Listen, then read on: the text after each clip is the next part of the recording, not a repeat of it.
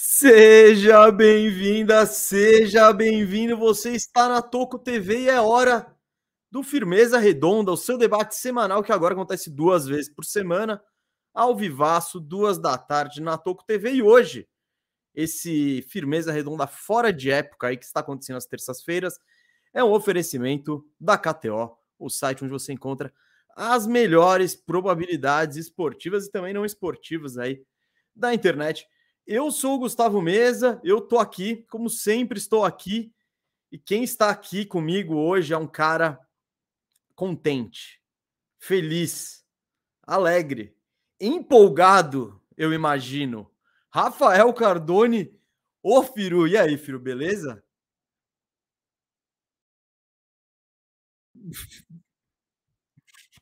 Que coisa ridícula. Foi ridículo, mas foi bom. Foi bom.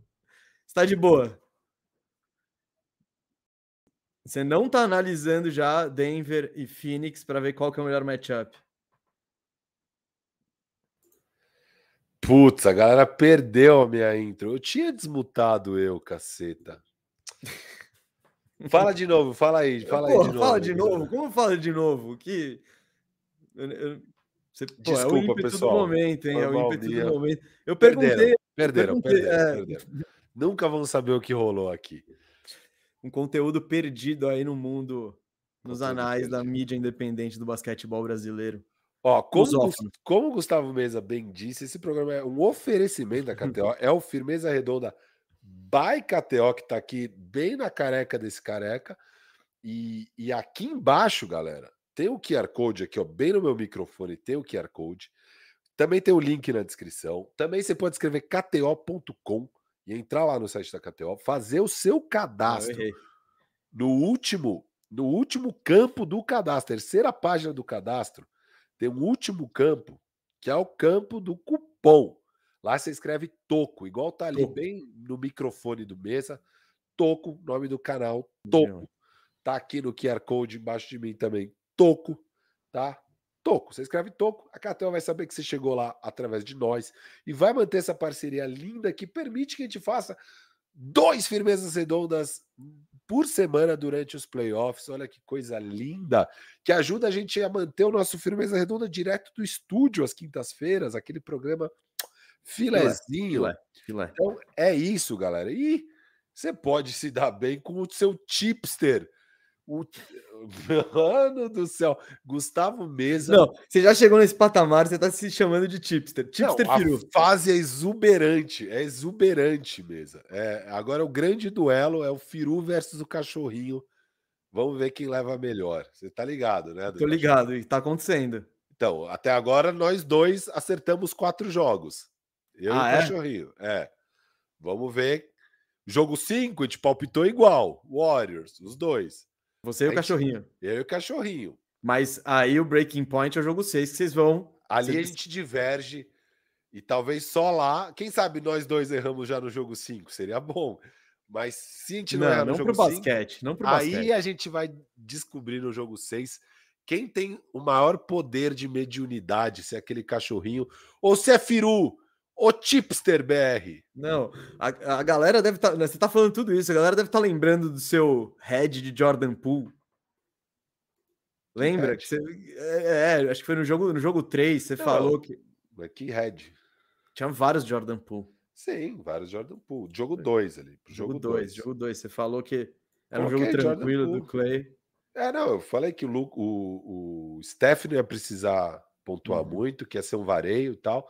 Essa parte toda eu acertei, mas o pool não veio a, não, foi. veio a jogo. Mas eu ganhei, tive lucro naquele dia também mesmo, porque eu cravei ali uma odd de quase quatro vezes que o Warriors ganharia por 16 pontos ou mais, e ali já cobriu todos os erros de Jordan Poole. Grande fase, grande fase do Tipster BR, Firu.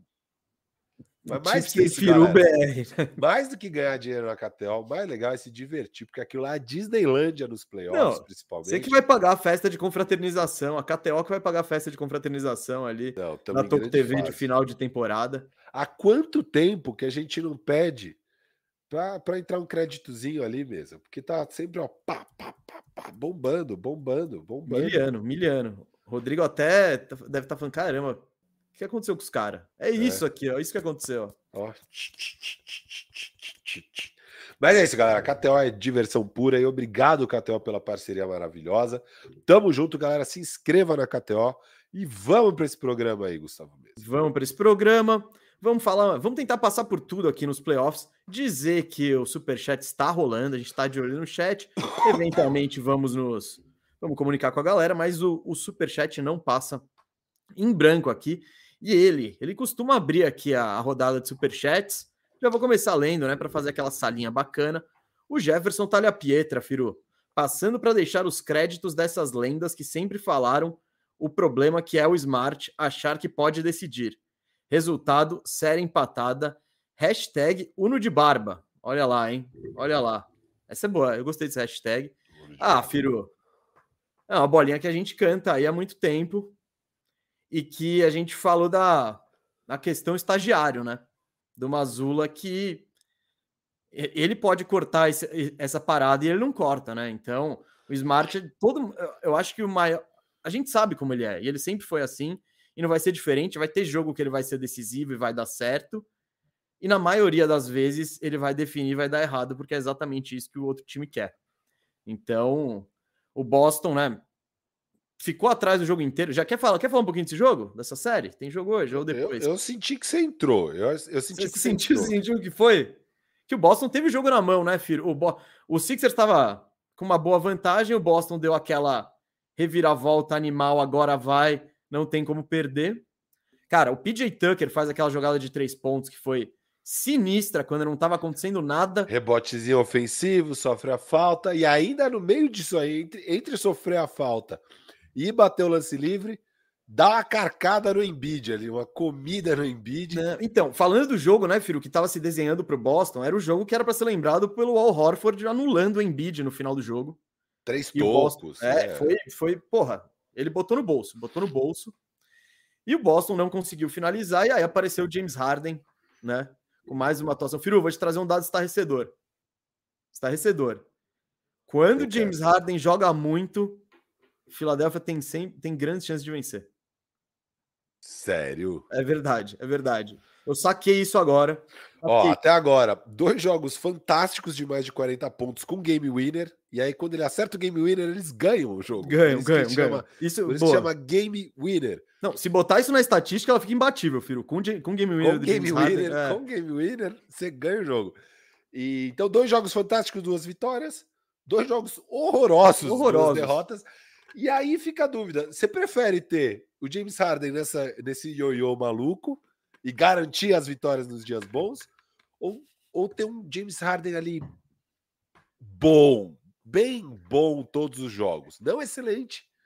Cara, bem bom é que sem um Harden excelente, eles não ganham os dois jogos. Exato, eu acho que, eu acho que é melhor você Porra, ter mas ioiô. Olha isso que maluquice também. Ah, você tá escolhendo o seu ioiô, é foda também.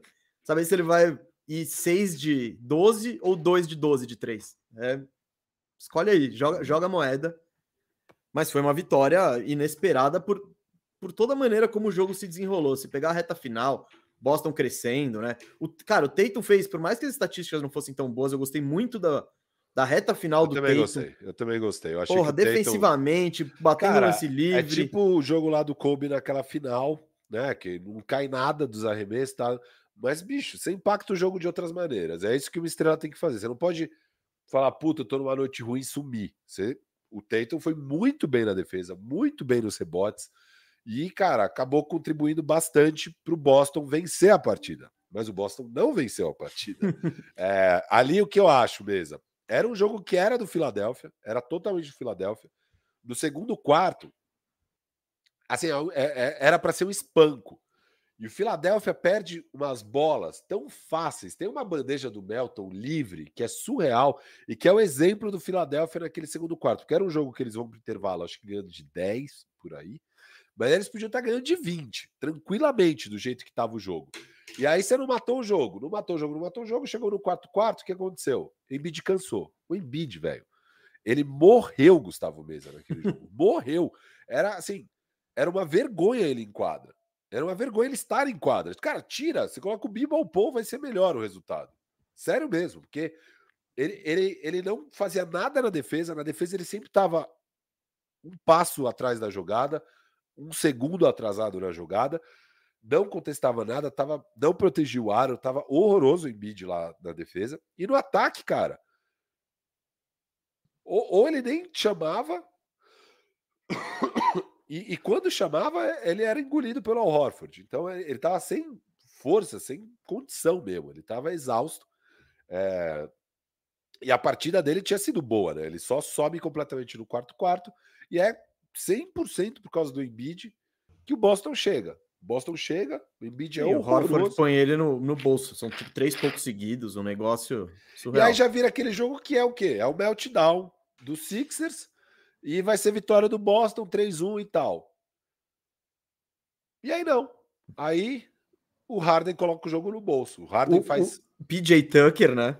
Aquela jogada não, importantíssima. Jogada PJ Tucker, e aí, a condição para o Harden. Não, lógico, lógico, lógico. Não, com certeza. O, o Harden faz você... várias jogadas, né? Várias não, que ele bate para dentro. Ninguém é... tinha nada rolando no, no, no nesse nada. jogo dos Sixers. O, o, o Maxi mal, Tobias mal, todo mundo mal.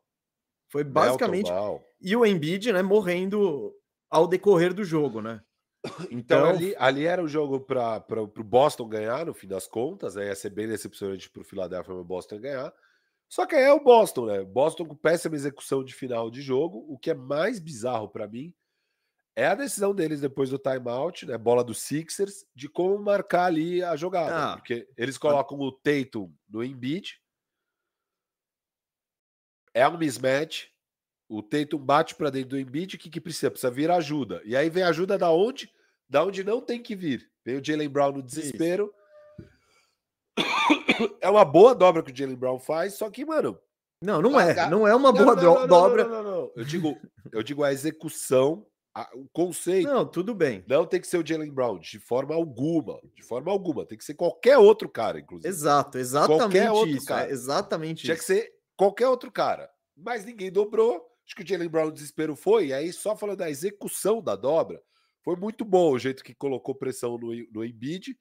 Conseguiram tirar um pouco o arremesso e também tiraram bem o passe. É um passe que o Embiid consegue executar, mas que não é aqui no pocket, vem bem para o lado, né? O, o Harden tem que pegar aqui atrás. Mas o Harden tá totalmente livre, tá on fire. Você deixou o cara, o único cara quente, livre. É basicamente isso. É, é Boston. a bola. É o que você fala. É sempre era para ser a vitória do Boston encerrar a série. E, sabe, abriu 3 a 1 virou um jogo no final, nem nada rolando. E eles conseguiram, por causa dessa execução e por causa dos detalhes. Essa dobra. E o Jalen Brown, ele, ele assumiu a culpa depois. Ele falou: Meu, fui. Foi, foi uma dobra minha e foi errada. Pronto. Tipo, eu apostei e errei. Né? Que é um reconhecimento, mas em hipótese, alguém já devia ter feito aquilo. Exato, técnico. exato. Cara, a única coisa que você fala no tempo é Vamos dobrar o Embiid, não deixa o Harden livre, o resto dane-se. Porque naquele Exato. momento, com a partida daquela forma, é preferencialmente, pô, tira o cara do PJ Tucker. Beleza, o Tobias tá 3 de 10, sei lá, ele terminou 3 de 10, não sei quando ele tava. Pô, deixa ele arremessar a bola da partida. E tira o 3. É? Se for dois pontos, beleza também. Né? Então, não, esse vacilo foi muito grande. A posse de bola final na prorrogação foi bizarra. A demora, né? o tempo todo... que o Boston demora para fazer qualquer coisa. Não, você, você precisa tá ter um arremesso, você não precisa Isso. ganhar o jogo, você precisa de um arremesso. Você tá perdendo por dois, arremessa a bola, você pode ainda pegar o rebote, tá? Você não tem que gastar o relógio. Não é essa. Então, exato, exato, não é para não é para preciso ganhar o jogo, não. Pô, inicia logo essa jogada, vê se você bate uma falta, se tiver que marcar depois, põe essa pressão no adversário. Muito melhor do que correr o risco de você não tirar um arremesso. Então, Boston, mas no fim das contas, Firo, é o que eu falo, você fala, a gente fala aqui há muito tempo do porquê é difícil confiar no Boston, né? E, e ao mesmo tempo continuo achando que o Boston vai passar, continuo. É, por, porque é um time mais completo, mas eles se colocam às vezes numa situações e, e, e tem uns vacilos tão evidentes, né? Que, pô, é difícil confiar. Parece que eles sempre vendem tudo mais caro do que deveria. Toda a série com eles é mais longa do que deveria. Muito. Não, porque e tem foi... jogo que eles entregam. E sei lá como, né? Eles varreram aquele Nets, porque os jogos foram disputados, os quatro jogos foram disputados, e eles conseguiram varrer aquele Nets. Acho que foi a varrida mais apertada em diferença de placar da história, talvez, assim. E aí, depois deles varrerem o, o Nets, mas mesmo naquele jogo do Nets, os jogos são apertados, porque foi a mesma Eles abrem umas vantagens de 15, 20 pontos, e aí o Nets busca, busca, busca, mas não dá para chegar mesmo. Mas todo jogo teve meltdown. Foi 4 a 0 com acho que quatro meltdowns do Boston, aquela porra daquela série. E aí depois, cara, o Bucks sem o Middleton e eles sofrendo. É, o Miami, Miami, enfim, porra, um time com muito menos peças, muito menos recursos e ficou pela última bola, né? É, e contra o próprio Sixers, né? É, contra o próprio Warriors, eles abrem um 2 a 0 e tomam quatro seguidas ali, e, tipo, é, teve aquele jogo ruim do Steph, né? Que eles não aproveitaram, não conseguiram ganhar. E, e a, acho que ali foi a série, ali, ali decide a série. Então, o Boston sempre com muita dificuldade de fechar tudo, né? Fechar uma série, fechar um jogo, fechar qualquer coisa.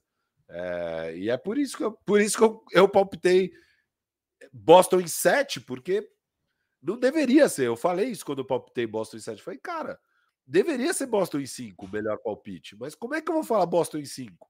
Qual é a chance deles irem lá e ganharem 4 de 5 jogos? Qual é a chance? Eu achava pequena. E eu, pelo visto, eu estava certo nisso. Apesar de que, não, racionalmente, não é um palpite que faz sentido. Boston deveria fechar esse Philadelphia, ainda mais que perdeu dois jogos de Embiid. Porra, sabe? Você deveria ter que ganhado os dois jogos sem Embiid e ganhado um desses dois jogos. E você tá 3-1. Né? Eles deveriam estar 3 Sim, era nesse jogo, a, com, a dois minutos do fim, parecia que a série estava acabada, que eles iam abrir 3-1. E aí eles, enfim, Andrew One do é. PJ Tucker, deixa o Harden fazer o floater dele.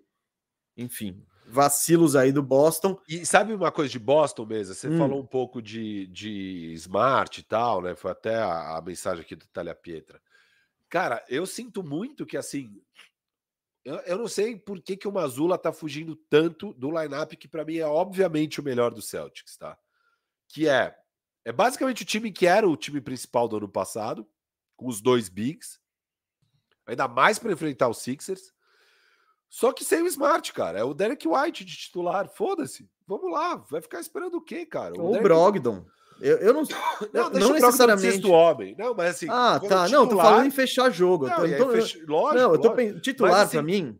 Não, não, mas... O negócio é, é ter o peito de, de, tirar o cara na hora que vai fechar Isso, o jogo. Sabe, é uma posse ofensiva. Você fala, Smart, você não vai, eu vou com. E pronto. Você vai voltar na defesa. Acabou. Acabou. Acabou. acabou. Cara, o, o, o, Boston, quando coloca esse tamanho em quadra com o Robert Williams e o Horford, é um time muito melhor. É uma defesa bizarra. Defesa ganha jogo, bicho. Vai para defesa, vai com o White, vai com o Robert Williams, vai com o Horford. Aí o que, que ele tá fazendo? Ele tá jogando o Robert Williams nos minutos que não tem o Horford, bababá. Cara, eu acho uma cagada isso. Eu, o que é, que, mais... é que, meu, o, o, o, ele não põe de jeito nenhum o Robert Williams marcando o Embiid. Não põe. Tipo, você pega os, o número de, de matchups, é, é Horford bem em primeiro, marcando, depois vem o Grant Williams, e o Robert Williams, cara, defende ele pouquíssimo. Então, é, eu acho que é uma. Você vê que, em não, geral, quando o tá Embiid os dois, sai, eu faria não, isso. Eu Deixa sei. o Horford no Embiid e o Robert Williams na sobra. Sim, sim, sim. Eu tô falando Até... que. É, então, o, o, que ele faz não é isso. Eu acho que ele, ele fala: eu preciso ter um pivô reserva que, não, eu sei, aí... mas eu acho uma cagada. Não, uma tudo bem. Grande tudo cagada. Bem. Uma grande eu não cagada. tô, não tô discordando de você, é. até porque você tem, teoricamente, o PJ Tucker. E, Exato. e aí é que eu acho que aí a contra talvez seja botar um Tobias e aí no, na defesa dane-se, porque você tem um cara menos para marcar, que é o Robert Williams. Então é. Eu acho que a questão maior é ter o peito de. É, tirar o de, de mexer com o smart e, e colocar isso na cabeça, porque o, o, desenho desses jogos é sempre muito claro. O adversário fala: vou dobrar no Tatum, Brown, vou dificultar aqui, vou facilitar para o Smart pegar a bola e vamos ver a decisão que ele vai tomar. E pô, você tem nessa pós-temporada já tem uma quantidade absurda de erros dele de definição, que ele bate para dentro, tenta o passe, a bola não vai, erra o arremesso, enfim. É, quando se você tira o Smart, põe o Brogdon, põe mais um chutador, você você não corre esse risco. Você, você, você, sabe que vai sair um arremesso de mais, provavelmente vai sair um arremesso de mais probabilidade. e uma decisão melhor, né? Tomada, um, um, cara que tem que ser mais respeitado, enfim. E o Boston parece sofrer um pouco daquele problema de quando você é muito rico em, em material, que é, a gente vê isso às vezes no futebol, a gente vê isso no basquete e tal. Mas tempo que eu não vejo no futebol, hein? É, ainda mais no seu time, mas é. assim. Ah, nem no seu, viu? Não, não, não, não. O meu time não sofre disso. É claro quem são os outros. Agora Sim. tem umas. Mas no geral, essa, essa sequência do Palmeiras sempre foi um time titular Sim. muito claro. Mas às vezes, quando tem muita peça, né? A gente vê isso acontecendo, tipo. Você nunca dá uma sequência mesmo para os caras, você tá sempre tipo, ah, será que agora entra esse? Será que é tudo meio o mesmo nível? E tipo, você nunca sabe direito o que você vai fazer, parece, sabe? Esses caras. E, e, e, o Boston parece estar sofrendo disso. E óbvio que isso é culpa do treinador. O treinador tem que. Cara, uma vantagem tão grande que é você ter um elenco animal não pode virar uma deficiência. Não pode virar um desafio, uma, algo prejudicial a você. E para o Boston parece que vai virando. Tipo, você, você nunca sabe quem que tem que jogar, quem não tem que jogar. Tem, tá tudo meio mal definido ainda. E eu acho que o principal lineup. E ó, não precisa nem ser sem o Smart, tá? Eu, eu só acho que, para mim, mais do que tirar o Smart, é jogar os dois bigs, cara. Para mim, isso é o principal. Eu acho que o Boston ganha jogos com os dois bigs juntos. e vamos lá, eu não acho que o Smart tem que ser chutado em hipótese alguma de, da, de qualquer lineup. Não. Ele é muito importante. Inclusive, teve o jogo lá que eu destaquei, o jogo 3 do Firo Time dele foi excelente. Uhum. Então ele, ele tem muita importância. Só que o treinador, um treinador que tem muita. Eu entendo o cara que não tem ninguém e fala, vou botar o Smart dane-se. Quando você tem tantas peças, é. porque nem ele tinha o tempo, sabe, na reta final do jogo, tudo Eu entendo deixar você o time jogar, mas um treinador experiente talvez fala, legal, essa bola é no. Eu tenho seis segundos. Essa bola vai para o Tatum, eu vou só espalhar chutador e dane-se, eu vou ver o que vai acontecer. Não, dobra o Tatum, a bola vai na. É, a, acaba na mão do Smart, enfim. E, o, e, e não deu certo. Uh, o, o, duro, o duro do Boston, essa, eu vi muita gente chorando isso do tempo e tal. O duro do Boston é, é, é, um ataque meio ruim de meia quadra, né? No geral, assim. Ele, e ainda mais. Eu, eu prefiro as chances do Celtics pontuar sem, sem a defesa estar estabelecida, em transição. Sei também. Em transição, então, transição está contando com esses caras que ramelam sempre tomando decisões. Pois Se você é. é. um bom técnico, você desenha a jogada e fala. Jogada boa. Claro, sabe a decisão claro, que vocês vão tomar? É essa. Pá, pá, pá, e sai um arremesso. Então é. Olha aí, ó, o ataque. Uma formiga voadora. Sabe aquelas formigas voadoras? Tá uma gigante aqui, uma formiga voadora gigante. É, ataque da formiga voadora. Eu achei que ela tava lá fora, eu vi ela lá fora na parede, aí do nada agora ela tá aqui dentro, safada. A porta tá fechada. Essas coisas, né? Passou, seu. Passou? Passou. Vamos lá. Boa, beleza, beleza. Falamos, falado. Você continua com o Celtics, né? Ah, continuo. continuo. Claro, eu também. O Sixers, o Embiid machucado, morrendo. O Harden. O que, que vai vir no próximo? Agora vão ser dois ruins? Ou um bom e um ruim, ou um insano? Pois é. Não, não dá para saber. É porque a questão do Harden é que o que ele tem hoje no arsenal dele é muito volátil, assim que são esses arremessos malucos de três pontos, uns, um, uns floaterzinhos. E lá dentro é cada vez mais raridade, né? Então. É, ele não tem mais aquela. É, tipo, nunca defenderiam o Harden antigamente igual estão defendendo agora, né? O Celtics basicamente implora para o Harden bater para dentro. E estende um tapete porque Isso. sabe que vai dar tempo de contestar lá dentro e tal. Antigamente você não podia dar esse espaço para o Harden, né? O Harden Ia com tudo. Eu acho que foi no mismatch que eu vi mesa que a última enterrada do Harden foi tipo em outubro. Ele não enterra desde outubro. Tipo, ele era um cara com explosão, né? Batia para dentro e cravava Sim. e tal. Não, o Harden ele era, ele era outro jogador do que é isso hoje, porque ele tinha. Hoje ele tem muito. Ele, ele tá nesse step back, ele cozinha e dá os arremessos. A visão de jogo dele sempre foi absurda, mas o Harden era imparável, por quê? Porque ele estava batendo a bola e podia tão facilmente explodir e ir lá dentro e bater um lance livre ou finalizar perto do aro, ou sair, sair para o lado daquele step backzinho, aquele side step dele e arremessar de três. Então agora você marca mais o arremesso de três, porque, beleza, se, se ele for para dentro, até ele infiltrar e chegar no aro, alguém vai estar tá lá para contestar. Então. Agora, mesa, óbvio que eu, meu time tá aqui, então o que eu mais quero é ver meu time avançando e tal. Mas acho que tem poucas coisas que eu quero mais ver nesse playoff do que ver o Harden com mais duas obras-primas e ganhando desse Celtic. Seria lindo, hein? Essa é sua torcida? Puta, tem muita torcida, né? Tem muita torcida, cara. Eu, eu, gosto de muito jogador que sobrou agora, óbvio, sobraram jogadores maravilhosos, né? Eu queria ver o Jimmy Butler ganhando o leste de novo. Acho que mais ah, até. Ah, não, mas, que... pô, vamos lá. Quem não quer isso? Exato, exato. Não, isso não, então, fazer um torcidômetro. Isso, eu, eu acho que eu quero mais. Eu quero mais o Jimmy ganhando o leste do que o Harden ganhando essa série. Eu quero mais. Ah, a gente, eu não, eu não vou entrar em cenários futuros do que, ah, e se for esse ou se for é, aquele. É, mas isso é uma grande torcida também. Não, eu tô torcendo. Todo jogo nesses playoffs eu tô torcendo pro Jimmy. No lógico, leste, pelo menos. Lógico, no leste, lógico, o oeste já mexe mais com o meu coração. Por quê? Tem, o oeste tem bastante gente. Ah, tem o Jokic. Como você vai torcer contra o Jokic? Ah, tá. E aí, olha o que o Devin Booker tá fazendo. É legal também. Aí você tem o Curry ali. Tentando... Só o Lakers que não. Você só vai torcer pro Jimmy se for contra o Lakers, né?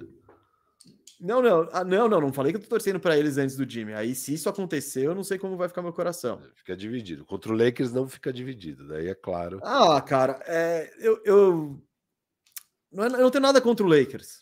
Eu tenho mais contra o personagem Rafael Cardone e o Firu, Lógico. que é um ano muito complicado. O Lakers aguentar ele, o Lakers campeão e tal. É. Acho que é mais isso. E, pô, já tem um ano, né? Já, já, eu sei como é, experiência própria. E, e o Lakers também tem time que não precisa de título, é o Lakers, vamos combinar, né? Não é que tá fazendo muita falta, que tá faltando é, troféu. Então, tem bastante, tem bastante. Pô, vamos distribuir isso para as franquias. Gustavo Mesa, ah. seguindo ah. no superchat, então, acho que passamos aí dessa série. Daniel passamos. Almeida mandou mais um que falando: salve tropa, quais peças viáveis vocês acreditam que fazem falta nesse Lakers? Quem vocês mantariam para a próxima season? Tamo junto. Hashtag FiruGod. Tá com você. Já começa você, então. Começa você.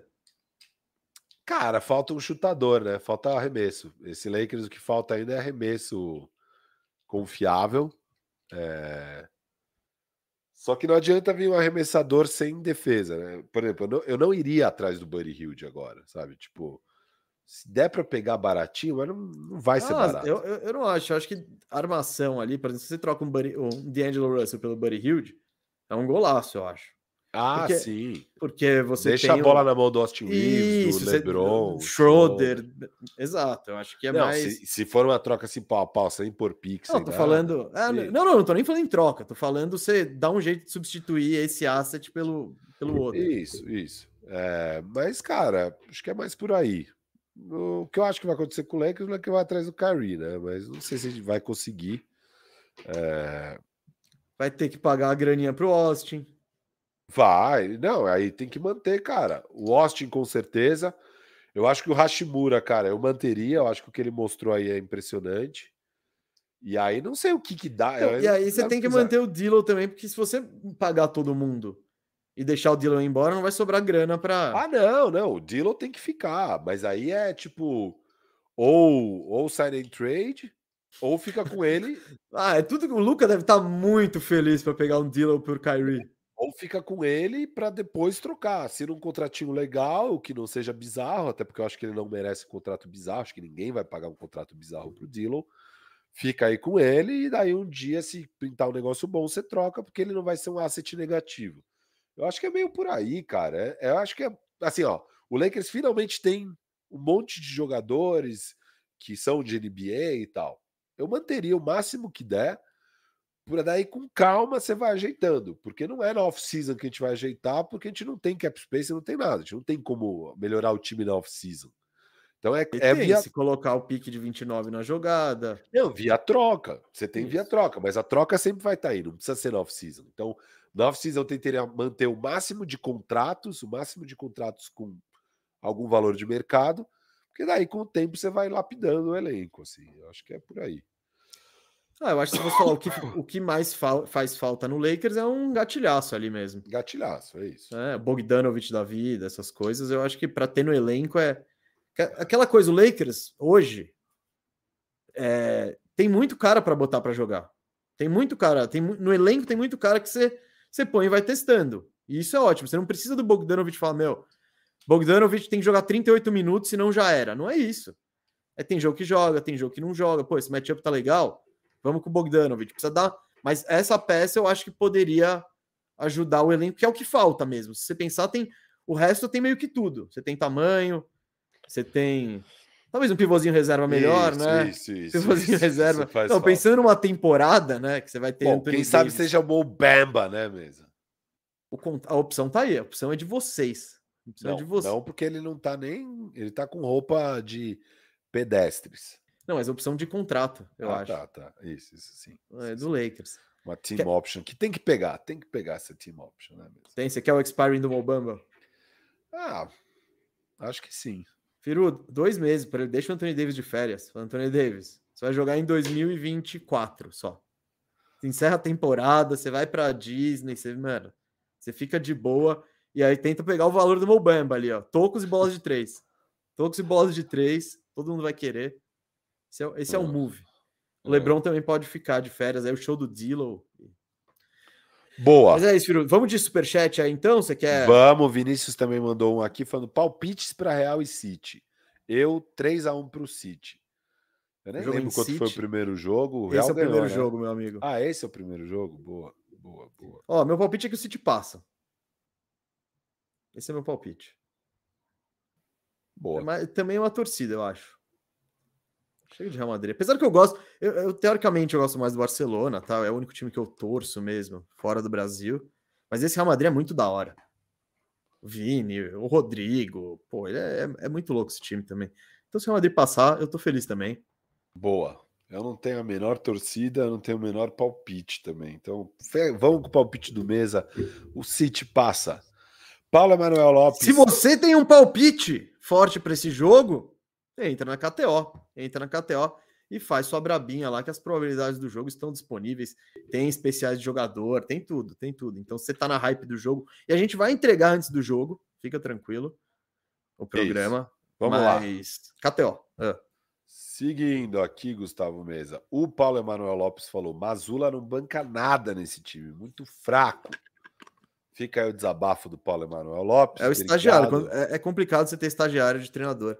Inclusive, alguém falou aqui que o Masmula é o. Fernando Lázaro. Fernando Nosso... Lázaro, Fernando do, Lázaro do Celtics. Fernando Lázaro Verde. Ó, Masmula, Fernando Lázaro do basquete. Levi, grande Levi, valeu. É, vamos lá, mesa. Vamos seguir em frente aqui com o nosso programa. O que, que você chama agora, meu Foram superchats? Ah, vamos, vamos deixar para falar do Suns e Nuggets depois. A galera, eu acho que tá, tá querendo saber, Firu está querendo saber de como você está, se você já tem, é, se você já tem convicção e conhecimento de que você vai dizer para suas filhas e netos que você viu o Lone Walker Game, como que você está nesse dia seguinte a esse evento incrível e inesperado? Uh, foi emocionante, hein, mesa? Ó, tá aí um jogo que eu não achei que a gente fosse ganhar, viu? Tá? É um jogo que eu não achei que eu fosse ganhar, muito menos da forma que foi. Eu não achei que eu ia ganhar com o Lonnie Walker quase batendo o time do Warriors inteiro no quarto quarto. Ele, ele tem 15 pontos no quarto quarto, acho que o 17 o, do Warriors. Warriors inteiro 17. O Lakers faz 27 a 17 com 15 pontos do Lonnie Walker. E não é 15 pontos tipo Lakers constrói a jogada tal, joga nele, leva. Não, mano, não, é, ele é, é go to guy, go, to, guy. guy não, 15 Firu, segundos, toma a bola aí, vai, shake and bake pra cima do Steph. Pá, é o que você falou, é que o Lebron, Lebron no começo do quarto quarto até, mano, você vê que foi a hora que ele falou, vou caçar mismatch. E aí ele começa a caçar o Curry e tal, e até tem resultados, o aproveitamento de arremesso nem tanto, mas o assistência ele dá. O Anthony Davis, ele tá de boa de receber a bola no último quarto. Ele tá suave. Galera, não é comigo. Não, é não é comigo eu, aqui. Eu vou ficar só na defesa, galera. Só é, na defesa. só na defesa, ataque esquece. Ele pegou um rebote ofensivo na reta final do jogo, que ele tava ele muito bem posicionado com o Draymond Green do lado dele. Aí ele solta a bola para fora, eu não sei quem recebe a bola e fala: "Não, não, meu, vai você, cara". E aí ele tenta o arremesso já numa posição pior, com menos tempo no relógio. Ele não tava querendo não. atacar. Então foi basicamente o Lonnie Walker jogando de Devin Booker e troca, na trocação com o, com o Golden State Warriors. Muito impressionante. Cara, foi um jogo, né? Acho que falando do, da série, vai, porque a gente parou no jogo 2, eu e você, né? A gente, a gente. Foi antes do jogo 2, né? O nosso último programa, ou foi logo depois do jogo 2? Foi, não, foi antes do jogo 2. O jogo 2 foi na quinta-feira. Quinta, isso, isso, quinta, sábado e segunda. Então a gente parou no jogo 1, um, meu amigo. Então o que, que rolou desde o jogo 1, um, né? Eu acho que jogo 1, um, é, a defesa do Lakers vai muito bem ali no, no, na, naquele high drop, né? No, no high drop, não, no drop mesmo, né? O Anthony Davis num dropzão. É, e, e, o Vanderbilt, principalmente, mas a defesa do Lakers como um todo, pressionando o perímetro e empurrando os jogadores do, do Warriors para dentro do garrafão, onde eles não conseguiam encontrar nada, e aí o, o Anthony Davis limpava tudo. O Lakers talvez fosse ganhar aquele jogo tranquilo, mas aí tem aquela avalanche, tem tudo aquilo que aconteceu, vira um jogo muito disputado, mas enfim, a estratégia de defesa do Lakers deu muito certo. Como que o Warriors reagiu a esse drop do Lakers? Foi basicamente é, é, colocando o Jamichael Green, né? E fazendo o Anthony Davis sair do garrafão. É, e saindo do garrafão no pick and roll com passes para o Draymond Green como rollman. Então o Anthony Davis ficou no Draymond Green, o Draymond Green ia fazer o bloqueio no pick and roll. E aí ele recebia a bola livre numa situação de 4 contra 3, onde ele é excelente. E aí ele destruiu a defesa do Lakers. Foi um show do Draymond Green ali no jogo 2. Virou. Oi. E não, e sobre isso, essa bola, eu lembro que eu falei no programa anterior que foi o que deu certo no jogo 1, na reta final, é. né? Que ficou claro que não dá para jogar com dois caras que não arremessam. Isso. O Looney e o Draymond Green. O Steve Kerr, é engraçado que a gente comentou sobre isso no programa. No jogo seguinte, Michael Green de titular, vamos tirar o Anthony Davis do garrafão. Tava muito evidente, não foi só a gente que viu, Steve exato, Kerr viu. Exato. Ele falou: vamos tirar o Anthony Davis e vamos trabalhar ações rápidas e que também, porque esses passes na, nas. E é, esse foi um ajuste mais para o jogo de ontem também, que foi. Aí ele mudou para o Gary Payton, né? Mas sem, sem querer atropelar, foi exatamente isso. O, o jogo do o Warriors leva o jogo 2 nessa mudança Dessa tática mudança. de tirar o Anthony Davis de lá. E foi a questão: como é que o Warriors vai sobreviver ao Anthony Davis sendo marcado com um cara só, o resto é baixo. E ele teve uma partida ruim também, não, não conseguiu replicar Isso. os números da Isso. outra atuação. No, o, ele tá, obviamente, cansado, né? O jogo que se, ali no, no segundo quarto parecia que era bastante do Lakers no jogo 2. Era um jogo que, se o Anthony Davis estivesse bem no ataque, a gente estaria ganhando bem o jogo. Só que a gente estava perdendo por sete pontos. E daí a vantagem começa a aumentar, aumentar. No terceiro quarto já vai para o saco, o jogo acaba. Uma partida muito ruim do Anthony Davis, assim, no ataque principalmente. E na defesa, não é nem que o Anthony Davis foi mal, mas o, o ajuste do Lakers ao ajuste do Warriors foi desencanado o drop, o Anthony Davis passa a fazer tipo um head, né, ali.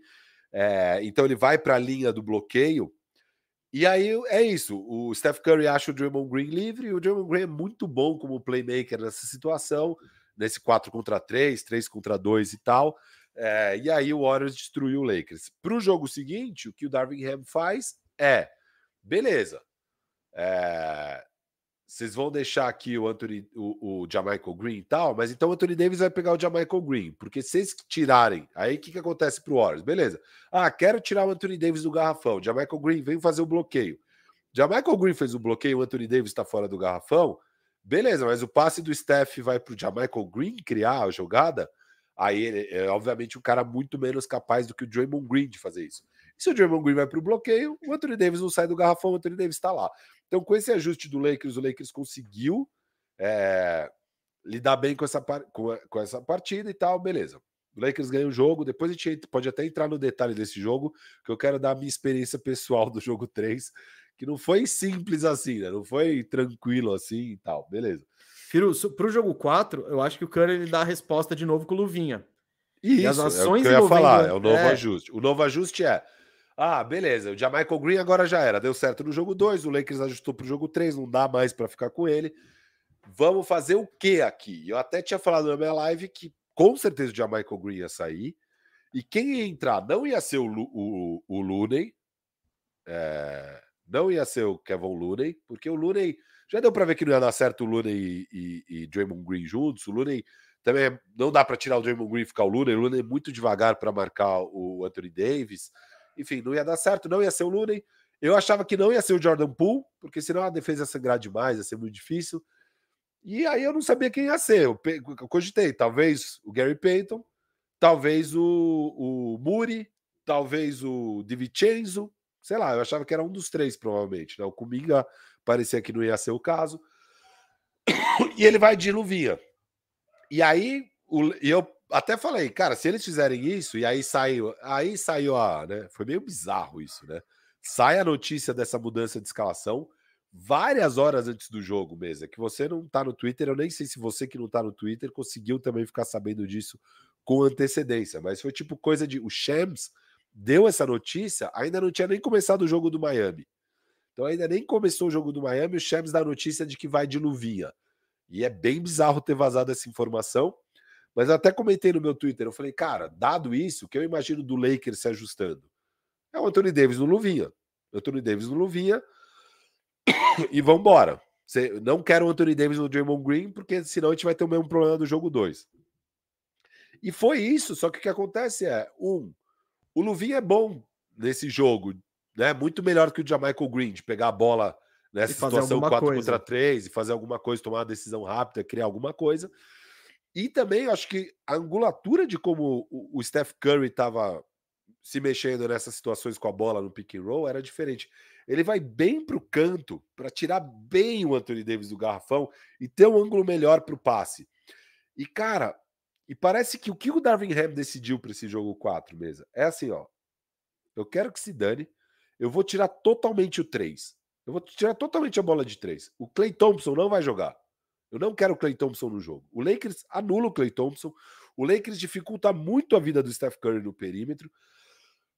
O Steph Curry jogou demais. Eu achei muito boa a partida do Steph Curry, mas arremessando no perímetro não, não foi a dele no jogo. Não, não. E, ele, e a... ele só sobre isso, ele jogou. Foi uma partida absurda do Curry. Ele isso. jogou muito, mesmo não estando quente.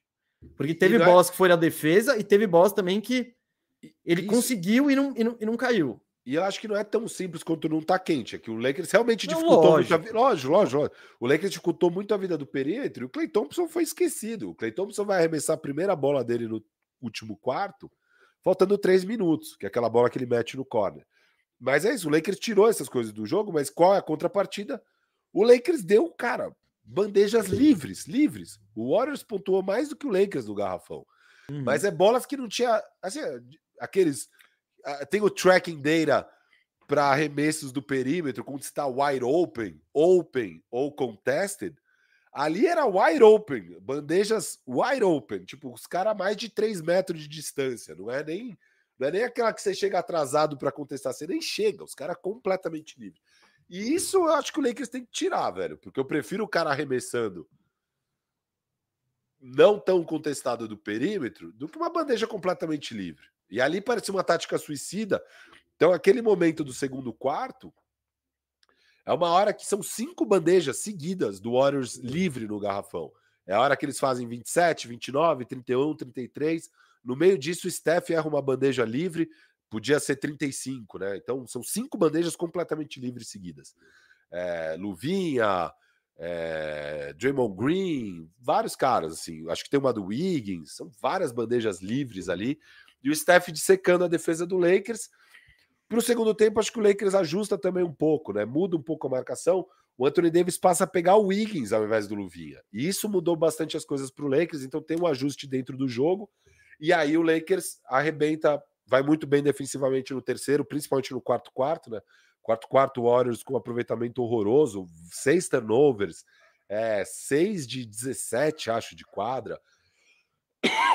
Tô falando de cabeça, pode estar errado, mas a defesa vai muito bem. E no ataque, quem aparece? É o Austin Reeves no terceiro quarto e o Lonnie Walker no quarto quarto. Então, é um jogo muito improvável do Lakers vencer, mas vem, vem tendo esses ajustes jogo a jogo. Então, eu queria trazer isso dos ajustes e não sei o que, que vem para o próximo jogo, mas precisa vir alguma coisa. Não parece que dá para o Warriors jogar com as atuais soluções deles. Eu não acho que dá para o Steve Kerr falar, não, vamos repetir, executar melhor e ganhar. Eu não acho que é isso que o Steve Kerr vai fazer. Eu acho que o Steve Kerr vai mudar alguma coisa. Não sei o que exatamente. Então, a questão é que também o Steve Kerr tá ficando sem, sem bala. Ele tá, cada jogo Sim, ele, ele tenta claro. uma coisa e fala, tá, e funciona, não é nem que não funciona. Isso, isso. Esse jogo era pro Warriors ganhar, se não fosse a improbabilidade, principalmente do Lonnie Walker fazer 15 pontos no último quarto. Não é que o Warriors jogou bem e foi uma atuação absurda. Não, é que o Lakers também não estava fluindo, não, não tava. O ataque é do tava, Lakers é, horroroso, horroroso. Foi, foi, tava travado igual. A diferença é que o Lonnie Walker fez 15 pontos no último quarto e com arremessos improváveis, com ele jogando, que falei agora há pouco, jogando de Devin Booker, dando, é, conduz a bola e dá um arremesso caindo para trás e a bola cai e bate para dentro, acerta a bola de três. E, e, essa produção foi absolutamente inesperada, né? Eu senti que eu, eu acho que o, o, o Austin Reeves demorou para voltar no último quarto para sacar o Dillow e, e, botar ele, podia ter entrado uns, três, uns dois minutinhos antes. Que também ali era só tava o. Era o Lone Walker contra a Rapa nos primeiros seis minutos. Foi, foi, foi muito doideira. Aí entra, entra o Austin Reeves da outra válvula de escape ali. Mas eu concordo. Firu, eu queria falar também da última jogada, que foi o arremesso, né? Que o Curry teve duas chances para cima do Anthony Davis. E destacar que o Anthony Davis é sinistro, né? Nossa. O cara é muito monstro. Pouqui, pou, pouquíssimas pessoas conseguiriam ficar na frente dele daquele jeito.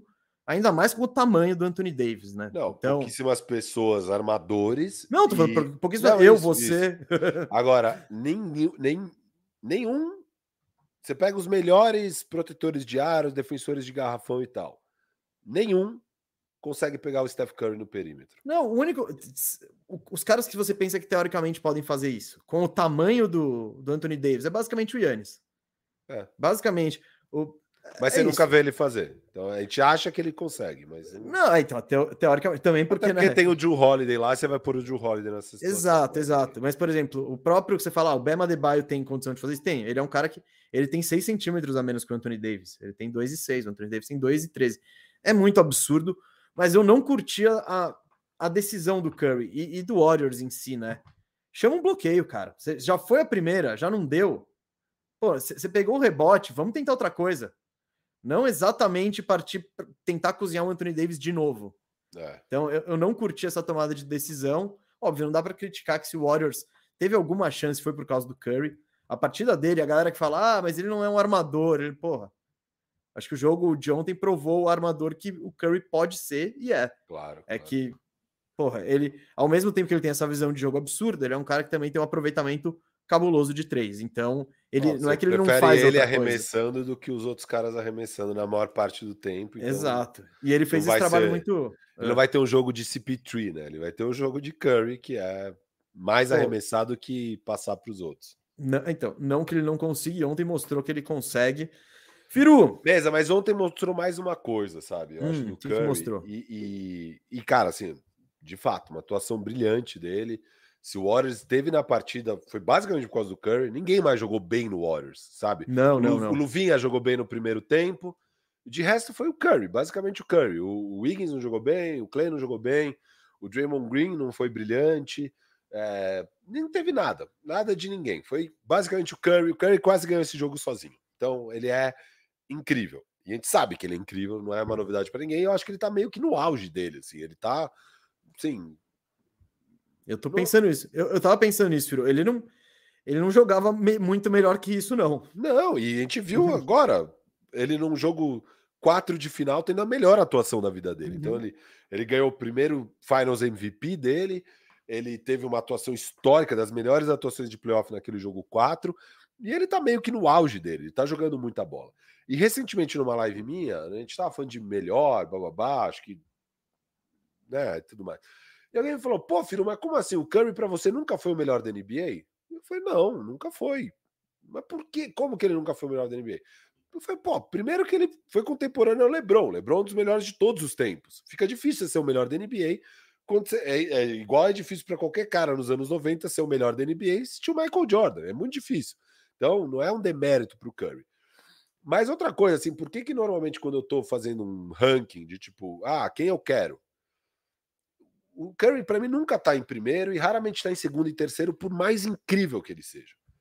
Porque não dá para negar que ele é uma debilidade na defesa, mesmo ele sendo ok. Mas você pega o Lakers, o que, que o Lakers fez no, ter... no último quarto? Caçou o Steph, cara. Todo o ataque do Lakers foi em cima do Steph. todo o ataque. O Lakers não, caçou o Steph Curry. E assim, você não vê isso, óbvio, você não vai fazer isso com os outros craques. Você não vai fazer isso com o LeBron James, você não vai fazer isso com o Yannis, você não vai fazer isso com o Jimmy Butler. Bom, beleza, não tô falando que o Jimmy Butler é melhor que o Steph, ele não é. Mas enfim, você não vai fazer isso com os caras que normalmente te colocam em primeiro, em segundo, em terceiro, sabe? E essa que é a diferença. E é uma diferença. Mas assim, independente disso, é, não tem muito que o Steph Curry possa fazer nessa, nesse então, lado. O Lakers lá, mas... caçou ele, mas foi uma atuação incrível do Curry. Incrível, então, incrível, eu, mas não eu negar que é porque você está falando também o, o, o, um contraponto disso, você fala, beleza, o LeBron caçou o Stephen Curry. Cara, a gente está falando do melhor, o cara que está fazendo isso há 20 anos. Ele está claro. há 20 anos jogando exatamente esse basquete, que é me traz o pior marcador e eu vou atacar. Por quê? Porque eu sou gigante, eu sou muito forte, eu tenho uma explosão absurda, eu vou tomar a decisão certa. É esse, isso é o LeBron do, do hit em diante, assim, só aperfeiçoando isso. Ele não faz isso hoje porque ele não consegue mais. Porque e ficou muito claro para mim nesse jogo, Firo. Ele foi começar a caçar. Começou o quarto quarto, ele come, foi começar a caçar mismatch. Porque, pô, seria animal. Se, se, o Lakers pudesse, ele faria isso o jogo inteiro. Não, não dá, não dá. E eu, eu senti muito a, a, a estratégia mesmo. De é, pronto, pronto, é a hora. É a hora de atacar o Stephen Curry, é hora de buscar esse matchup e, e conseguir, como eu posso dizer, tem, e trabalhar a partir disso, né? Uh, cara, não é todo não é todo mundo que tem a capacidade de caçar o Curry e com, com efetividade, sabendo que tem todo um sistema do Warriors por trás, tá ligado? Não é não é todo jogador que pode fazer isso. E eu acho que nem os resultados nem foram tão absurdos assim. Eu acho que o Lakers ganhou muito mais na defesa esse jogo. É, não é porque sempre ganha na defesa. Então, sempre ganha na defesa. Não é que o Warriors sangrou ponto, foi tipo, foi tipo aquela reta final do Boston no jogo 6 contra o Atlanta, que eles começaram a caçar o, o, o Trae Young indiscriminadamente, foi bandeja atrás de bandeja, chute de treino. Não é que foi isso também. Então, eu vejo isso como beleza, eu entendo, só que não é todo time que é capaz de fazer isso. Então eu não colocaria tanto como demérito ele não é um. O Curry não é um defensor do tipo Trae Young, do tipo. Não, não, não é. Mas assim, e, e, não é uma grande crítica ao Curry, é um fato. Ele é. Não, ele é, ele é mais tipo, baixo e não, mais e magro. e é, é, desleal, mas de fato, a vida é assim. O, o basquete, tamanho importa. E o Curry Lógico. não tem tamanho. Então, pô, os outros craques. O Curry tá no, na prateleira de outros craques que, porra, tem um puta tamanho e são bons defensores. É, então, não é culpa do Curry. O que eu Mas, acho assim, que faltou... daí, daí vai chegar na hora, você vai falar, porra, você prefere ter o LeBron ou o Curry? É óbvio que a resposta sempre foi o LeBron. É só, só falando disso. E assim, novamente, a partida do Curry ontem foi incrível. Foi incrível. O Lakers foi muito inteligente de atacar o Curry também. Isso não tira o fato que a partida do Curry foi incrível. Mas é, é, é tem um motivo de por que você vai preferir um ala grande, forte para ser o craque do seu time por melhor que o Steph Curry seja, por mais incrível que o Steph Curry seja. A resposta sempre foi LeBron James, obviamente, e Kawhi quando o Kawhi estava bem, e KD quando o KD estava bem. Esses caras sempre vieram antes, mas justamente por esse motivo, é muito simples. E o Steph sempre o que, que dá para falar do Steph? Por que, que ele é tão foda? Porque mesmo com esse tamanho, ele sempre esteve naquela prateleira. Isso aí já é eu, eu, eu, acho que essa, eu acho que é discutível. Não vamos, não vamos mergulhar aqui. É que você tá. É que nem, por exemplo, o Jokic. Você vai desmerecer o caso do Jokic porque ele não é um bom defensor, ele é lento, ele não pula. São caras que trazem tanta coisa a mais que mesmo essa é, superando e são dois exemplos acho que até são os mais opostos e são muito parecidos. São caras que ofensivamente eles trazem tanta coisa para discussão, claro. E defensivamente, tanto o Curry quanto o Jokic eu acho que eles estão, sabe, na média ali. Por, sabe, ele, o Jokic não é, teórico, não é tão fácil assim de atacar, porque ele é um cara inteligente, ele tem corpo e tal. E o Curry é a mesma coisa, ele tem agilidade, ele tem claro, o, claro, a movimentação são, certa. Não, não, é isso, é o que você falou, ele não é, não é um Trey Young e não é um, sei lá, falam não é o Thomas Bryant. Nurkic, é o Thomas Bryant. Eu sabia é? que você ia gostar desse exemplo. Boa, Thomas Bryant Boa. é um bom exemplo, exato, exato. E não, não, é sim, eu concordo, concordo. Mas é por isso que eles estão naquela prateleira, entendeu? Não, Mas tudo, é, é, que os outros caras. Tudo bem. Você também tem gênios que também impactam no ataque desse jeito, que na defesa, na verdade, não é nem que não são debilidades, mas são monstros, claro. né? E você pega não, ontem o Lakers, que... o que, que o Lakers faz na reta final? Mano, é LeBron e AD. O LeBron pega o, o LeBron pega o Curry e aí quando tem a troca é o AD. E aí depois o AD pega o Curry. E tipo, parou, sabe, na reta final. Agora precisa mesmo, não, não dá para brincar. É LeBron e Curry, é LeBron e AD pegando Curry, cara. É, e eles são insanos na defesa, sabe? É, é, é, muito diferente isso. Isso aí faz muita diferença, não tem jeito. É só isso. Boa. E de fato Boa. são. De fato é. são caras, todos esses caras, eles são. Você pega o LeBron, você pega o Kawhi, você pega esse protótipo aí. São é. caras que são mais two-way indiscutivelmente. Exato.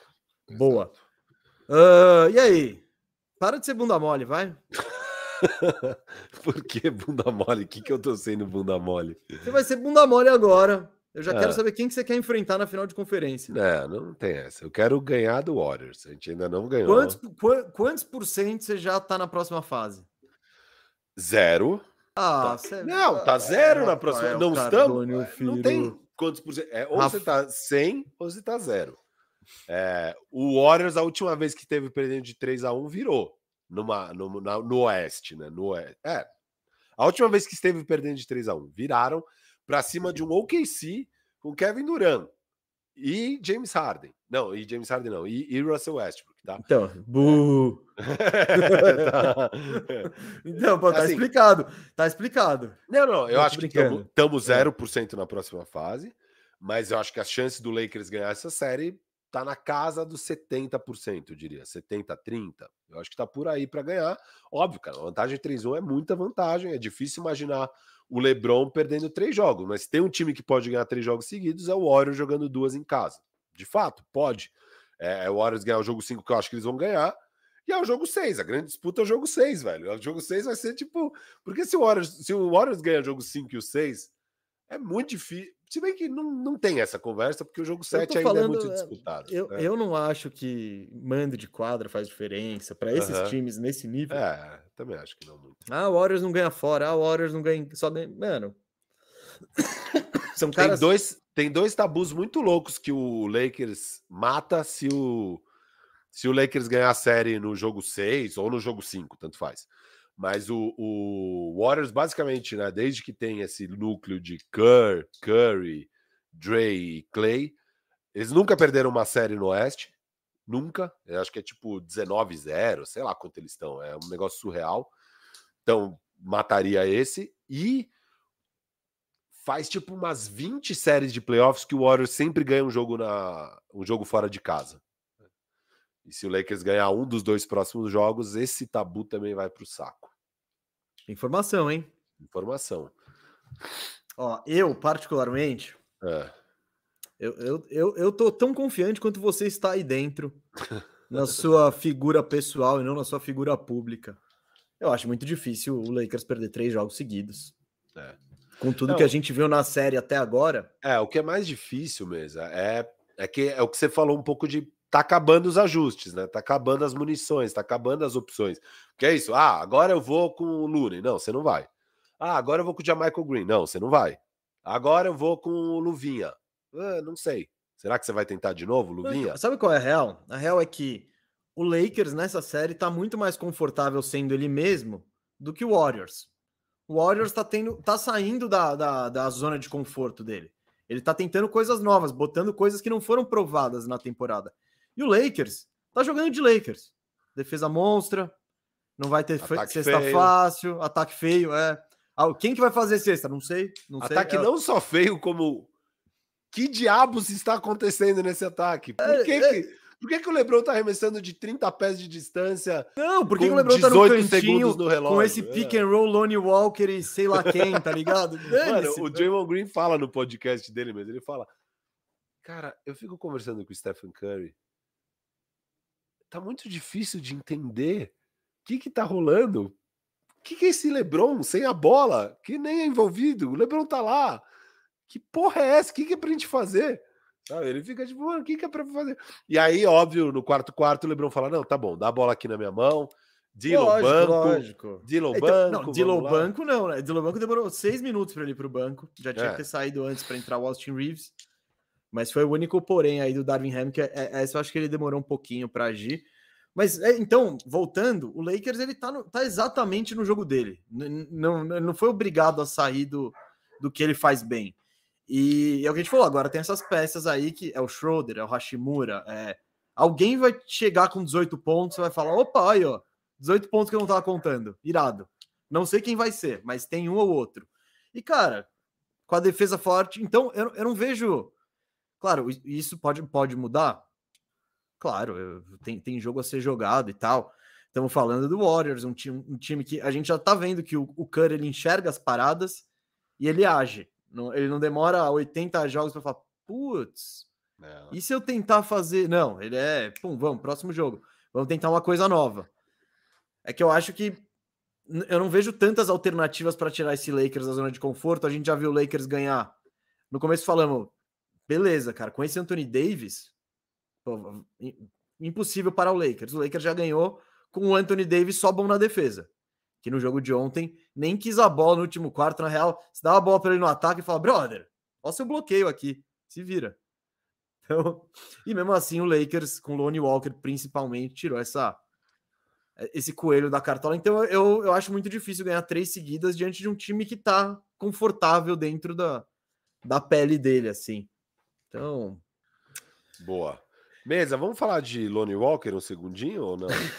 a gente não falou ainda, então vamos falar mais. Ah, acho que não, né? Porque... Não, não. Se você, acha, se você acha que o Lonnie Walker merece mais merece, merece um palco momento... agora, eu não vou dizer não. Momentinho Lonnie Walker, porque o que ele fez ontem foi incrível, né? Eu queria mandar um.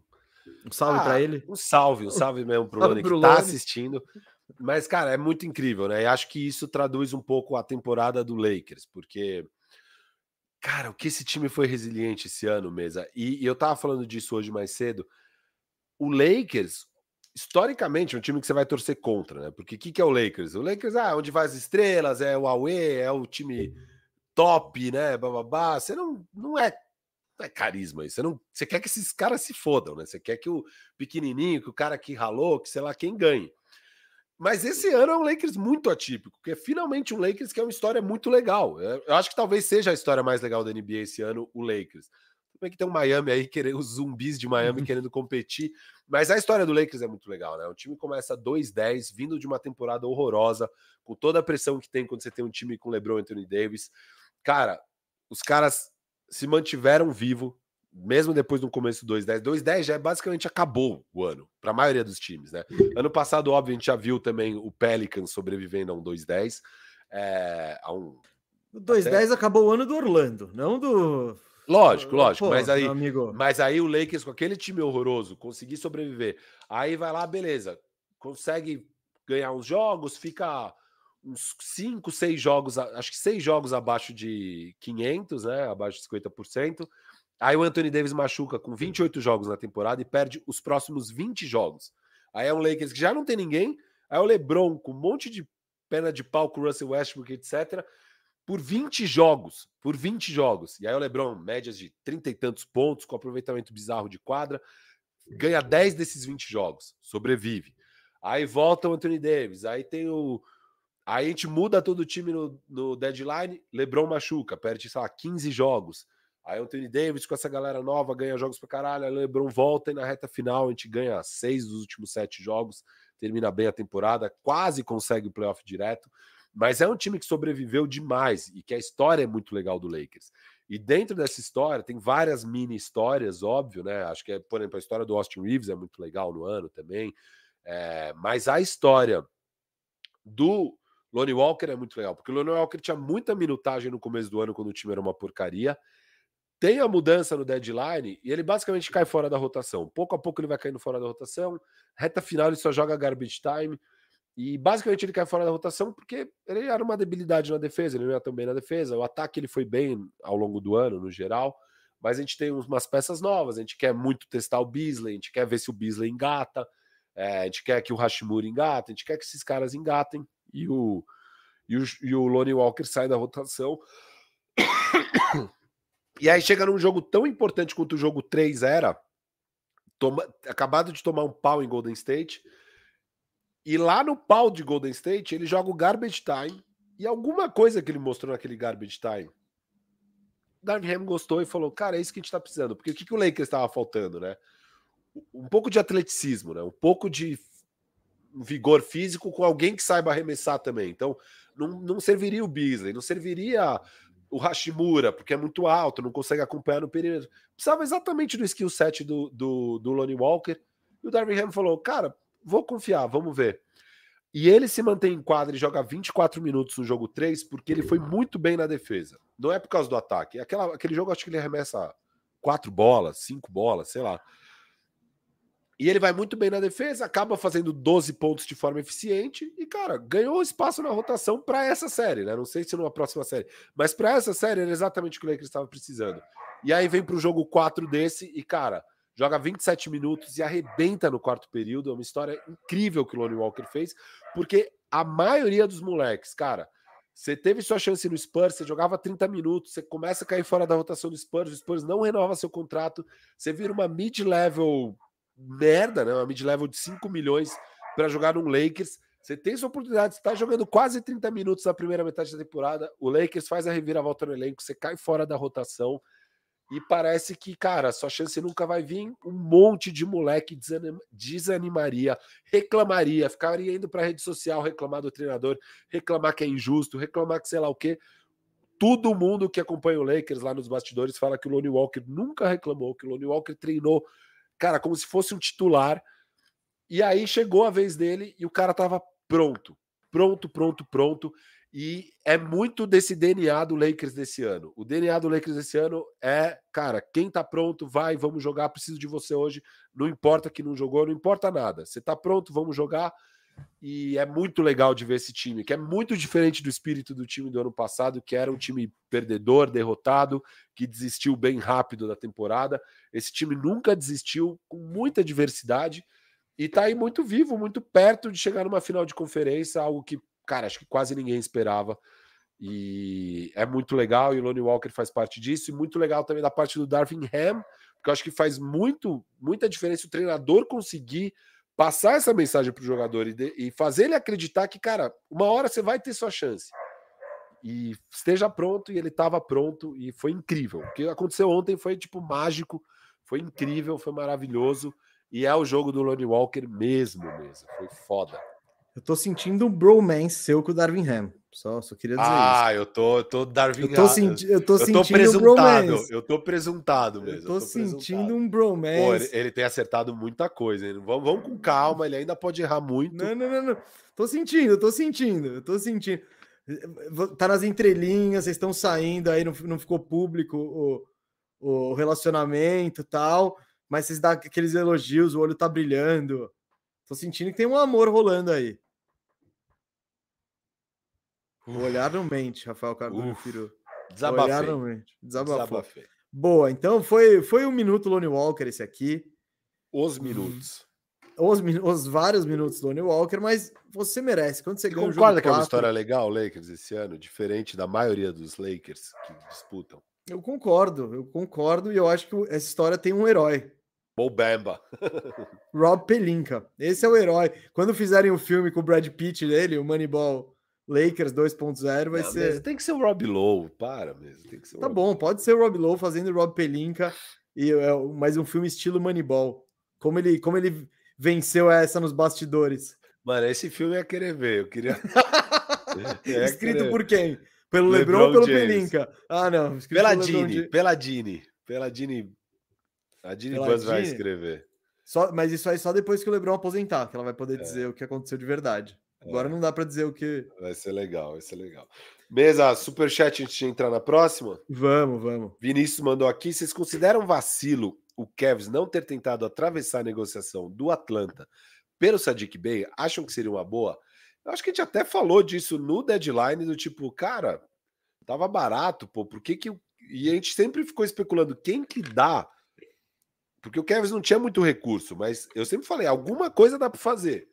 E eles não fizeram, e esse foi um dos grandes vacilos, né? Esse era um cara que, sem dúvida, eles podiam. Sei lá, dá o Okoro e mais qualquer coisa ali. É, pô, dava, dava para pegar. O preço né? dele foi o quê? Cinco. Cinco seconds. Cinco, cinco seconds? Então... Não, né? Na, na prática. É que eu não sei quem que eu, eu não lembro. Ah, não. Quem não, que o Atlanta? O Detroit. Detroit ah, ficou ah, com o Wiseman. Não, pro Detroit, Detroit foi bom.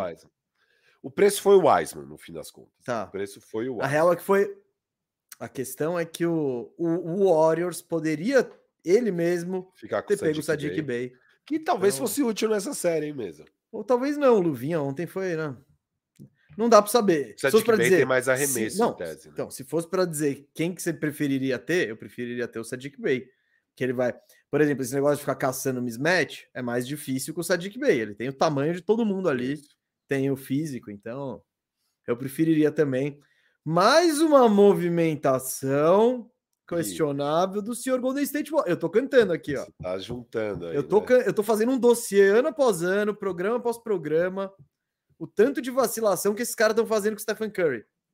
Que olha o que ele tá, tá tendo que fazer ontem ali, sem se mexer. Esse time não tem um pivô reserva, só tem um pivô. Ó, a torcida do Golden State Warriors deposita todas as esperanças dela no cachorrinho do TikTok mesmo. O Gabriel é. Convese tá aqui feliz com o 3 a 1 do Lakers. Ele que torce para o Warriors porque o cachorrinho acertou e o cachorrinho previu agora três vitórias do Warriors. Né? Já falamos do cachorrinho aqui nessa live. É, obrigado pela contribuição. Kelvin Lopes. Vocês acham que essa é a primeira vez que o Duran não é o melhor, melhor jogador do seu time nos playoffs? E Firu, o que falar do seu queridinho Michael Porter Jr., hein? Você, Rapaz! Você começa com o Kevin Durant mesmo? segunda pergunta uh, foi para mim. Vamos lá, deixa eu ler de novo Você aqui. acha que é a primeira vez que o KD não é o melhor do seu time nos playoffs? Cara. Bom, no, no, no, no Thunder ele sempre foi o melhor. No Golden State, eu acho que tinha dois caras dirigindo o barco ali, copilotos. E ele o era o Godala melhor. e Draymond Green? Isso, isso. E o Andrew Bogut. O Bogut. E o Bogut. E o Bom, Nets não precisa nem falar. E agora, hoje, indiscutivelmente, o Booker tá melhor. é a que... primeira vez que é indiscutível. Acho que com o Steph é. há debate. Você pode achar que o Steph era o melhor. Você pode achar que o KD era o melhor. Eu, eu sinceramente, eu acho que o KD era melhor jogador do que o Steph. Só que o Steph era o cara do time, é o que fazia o óleo. É, então, mas a parada acontecia daquele jeitinho só por causa do Steph. Isso. E aí o, e o Kevin Durant tava lá tirando os louros ali da. Quem era o melhor para o Warriors era o Steph, mas quem era o melhor jogador, eu acho que era o, o KD. Debatível! De, mas é debatível. Dessa debatível. vez, não há debate. Não, não, olha, é bom se o Kevin Durant ser campeão aqui, porque senão, quando a gente fizer os nossos top não sei o que de não sei aonde, da história... Ele, ele sendo arrastado pelo Devin Booker e não conseguir ganhar nem assim mesmo, vai ser triste. Ah, não, não, Vamos, vamos, vamos chegar lá. Também não. Eu acho que tá, tá. o Kevin Durant jogou muito os dois últimos jogos. Vamos, vamos falar. Vamos falar disso. Gustavo Mesa. E ele me hum. perguntou: e o seu queridinho Michael Porter Jr.? Cara, meu queridinho não tá tendo uma série boa, mas também não é um desastre. Foi um desastre o último jogo. Mas na série ele tá com 12 pontos, é, 7 rebotes. 12 40... pontos? É. É bom isso? Não, não falei que é bom. Ah, caramba. É... Não falei que é bom. Eu falei que não é um desastre. 12,7 hum. rebotes, 42% de quadra, 36% de 3, 75% do lance livre. Você espera mais, espera. Mas Porra! Esse, e esse 35 jogo. milha nele? Não, esse jogo derrubou muito as médias e tá abaixo mesmo, tá abaixo. Ele precisa ter um jogo bom. Eu acho que vai acontecer hoje à noite, jogo bom do Michael Porter Jr. Ah, não, Catel, vamos doar. Firu, o putz, lá vem. Lá vem o comeback do, do Michael Porter. Precisa, Firo, precisa. Aquele lance, eu até revi. Reta final do jogo. O. O, o Suns chegou a abrir. Tree, né? Transition o Suns chegou a abrir oito. o jogo tava escapando.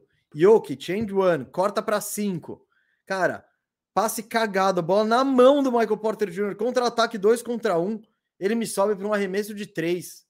E, toma, e consegue tomar o toco ainda do Eiton. Foi. Cara, isso. Não, isso me, isso me irrita. Ele, ele, ele tem um arremesso bonito, tem, ele põe a bola na quadra, não dá certo. Ele tem que assistir os jogos do Clay Thompson. Ele tem que assistir os jogos. Faz exatamente o Clay Thompson. Você pegou, você vai tentar arremessar. Não deu? Devolve, devolve esse match. Faz isso, Michael Porter. Pega os jogos do Clay Thompson mais recentes, né? Mais veterano. Não o Clay Thompson das antigas. Mas, putz, essa, essa aí Doeu. partiu meu coração. Partiu meu coração. Doeu, né? Lá foi foda. Até porque Nikola Jokic acho que merecia uma vitóriazinha, né? Com 52 pontos, 12 assistências e então, um aproveitamento bizarro de quadra. A gente já tá entrando? Vamos, entramos. Entramos, entramos. entramos não, é tão suave que você nem percebe que você entrou. É muita, entramos no assunto. É muita qualidade mesmo, é muita qualidade. É tanta qualidade que até a gente às vezes fica impressionado e pego de surpresa com tamanha é. qualidade e suavidade na entrada dos temas. E Firu, cara, eu acho que esse jogo foi. Estamos falando né, do, do, jogo do jogo 4, 2 a 2 na série, né? Vitória do Suns. Cara, esse foi o melhor jogo tecnicamente desses playoffs. Foi surreal. Foi surreal. muito bom. O terceiro quarto, Firu, parecia, sei lá, mano, botou o Tyson para lutar com o Muhammad Ali e eles estavam só trocando muca. Era o Jokic e o Uma Booker, bola mais difícil que a outra, né? Mesmo? E tudo caindo e repertório assim, um negócio surreal assim, o terceiro quarto. E o jogo ficou equilibrado justamente porque o Booker e o Jokic e o Durant também ajudando, né? Não deixavam o, o outro time largar. E era, mano, pô, você deu uma mucaça, cara, o outro devolve com um socão. E foi muito bom tecnicamente o jogo, assim. É... No último quarto, né?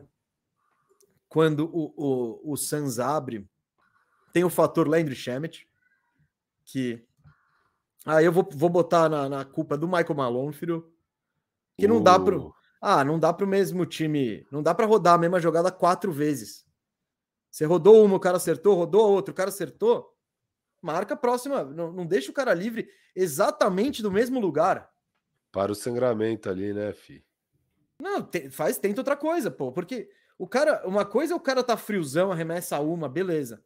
O cara acertou já duas, do mesmo lugar, equilibrado. Pô, você tem a memória do arremesso, né? Você tá quente, você tá confiante. Você não vai dar de novo arremesso livre pro cara. Então, esse vacilo aí foi grande do, do Michael Malone, achei. Que aqui, ó, quer ver, ó? Vamos lá. Vamos fazer, ó. Vamos recuperar aqui, ó. O Shemet ele mete, ó, tá dois pontos de diferença, 8,52. O Shemet mete uma bola de três, beleza. Murray responde.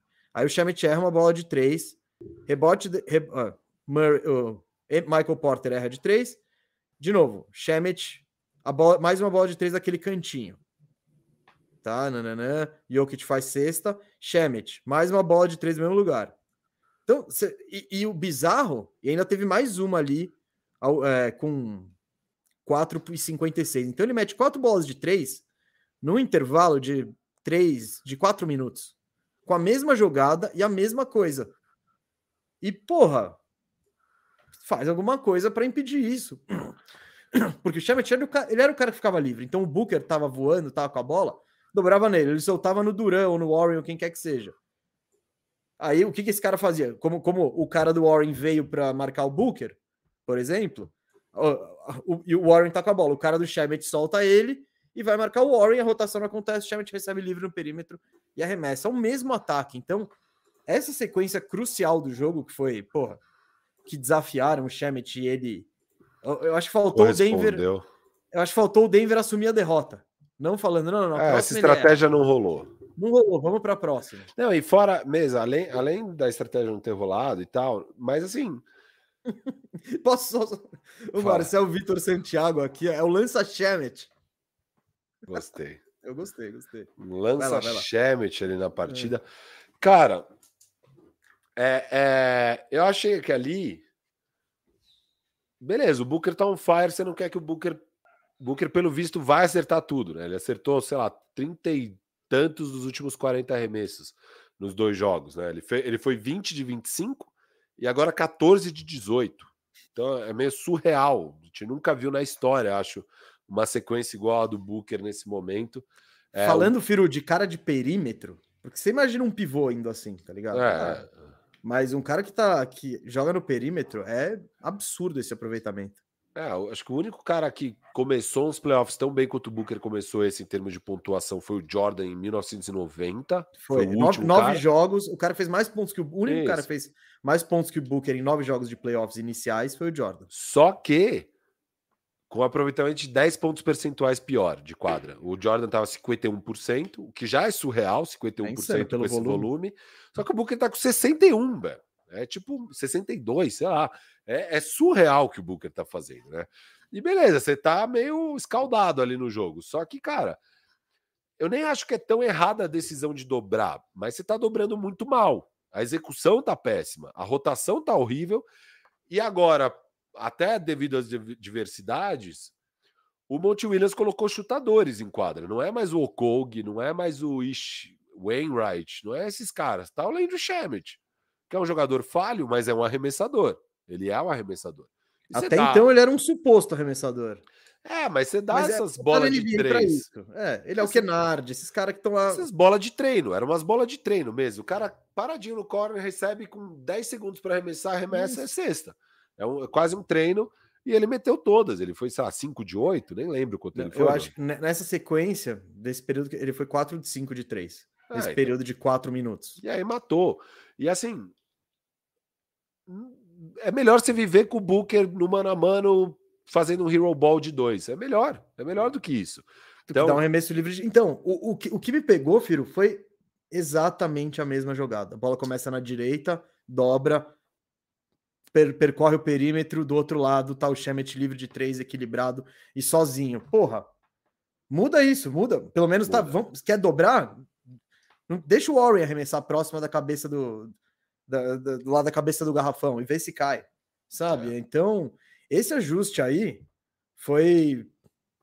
Foi, foi nada foi, a ver. É isso. Nada a ver. Não, foi, foi, foi determinante num jogo que. Foi, foi. Cara, você desperdiçar essa atuação do Jokic. E, e no jogo anterior foi tipo um 35, 17 17. Um casual 35, 17, 17. Mas o Booker também foi incrível, né? não dá para negar. Foi por isso que tá sendo um duelo tão alto nível, né? Tão bizarro esses dois caras. Mas é, é foda. Pro Joker deve ser foda perder um jogo desse. É, mas é um pouco daquilo que a gente falou, né, mesmo? A gente sempre fala, os role players vão bem em casa é, e vão mal fora de casa. É, alguns não, alguns, às vezes pode, mas no geral tem muito disso. O jogo voltando para Denver, o que, que é o normal? Cara, é normal a bola do Michael Porter cair mais, é normal o Bruce Brown jogar melhor, é normal o Aaron Gordon também jogar melhor. É normal o Landry Shamet ter mais dificuldade, é normal o TJ Warren ter mais dificuldade, e por aí vai. Eu ainda acho que o Denver é o melhor time, mas é, é, é quando estava 2 a 0 a gente fez o programa na quinta-feira, a gente falou bem rápido dessa série. É... E a gente falou, cara, beleza, não é que acabou, tá bem difícil. A chance deles é se o Kevin Durant, porque o Devin Booker já estava jogando muito bem. A chance é se o Kevin Durant fosse espetacular. E aí o que foi? Foi o oposto. Na verdade, o Kevin Durant foi muito bem e o Devin Booker foi espetacular, né? O Devin Booker foi. Eu lembro que você até falou um negócio assim, não, porque o Booker tem que jogar bem. Eu falei, ou o Durant, não. Eu falei, não, o Booker e o Durant. Eles Isso. precisam dos dois jogando muito. E essa dupla, eles estão contando. No jogo 3 foram acho que 86 pontos, né? Isso, Somados. no outro jogo só 72. Então, precisa desses dois. E, e, eu, e o que eu, eu vejo uma mudança no Kevin Durant do, nos, nas duas vitórias em relação às duas derrotas, que é a agressividade dele. Isso dá para dá para ver que ele tá, ele tá buscando mais o contato, ele tá infiltrando mais, tá batendo mais lance livre. Eu lembro que você você tava é, revoltado aí com as cobranças de lance livre do seu Kevin Durant ali no grupo do WhatsApp, mas eu vejo ele se colocando mais nessas. É, eu, eu sinceramente eu nem sei qual foi sua impressão. A minha impressão vem do jogo e é também a arbitragem estava bem felizinha em apitar faltas para o Kevin Durant. Assim, tipo, qualquer mínimo relance e tal era falta. Beleza, ele estava mais agressivo do que nos outros jogos, mas eu acho que não justifica a quantidade de lance livre que esse cara bateu nesses dois jogos, o, o jeito que ele jogou. E o Devin Booker também, assim, aquelas, aquelas bolas que Curry e Harden fazem, onde eles arremessam, caem no chão, assim tal tudo era falta no Booker. Tudo, tudo. E do outro lado, cara, o Joker tomando pancada e não ganhando falta. É muito pouco lance livre que o Joker bateu é, em relação ao que é o jogo do Joker. E muito, muito Eu acho que foi. Eu acho que. Não, eu acho que. Não gostei. Eu, não tá, gostei. Não gostou. Não aí, gostei. pessoal, alô NBA. Alô, NBA, gostou, não gostei. Não gostou, é, é raro ficar reclamando de arbitragem, mas nesse aí eu não, não gostei mesmo. Não, então, mas independente de apitarem ou não, ele se coloca mais na situação. Ele tá infiltrando mais, tá buscando uhum. mais o contato. E, e essa é uma mudança de, de, enfim, de postura em relação ao que ele fez nos jogos anteriores, né? E, e o Santos precisa disso. Firu, só queria falar um minuto, né, do efeito que, que, que o pessoal só não vê quem não quer. Por que, que o, o Phoenix Suns encostou na série empatou? Depois, depois tá aí perdendo por 2 a 0 Não foi o Lança Shemet, foi. Não outra... foi o Lança Shemet. Mas foi outro ser inflamável. Outra coisa pegando fogo. O efeito tocha, Firu. O, desde que o Tocha começou a entrar na rotação de verdade, porque no primeiro jogo ele joga garbage time, no segundo ele nem entra, e no terceiro, Monte Williams puxa ele no primeiro quarto ali, ó, fala, Tocha, chega aí.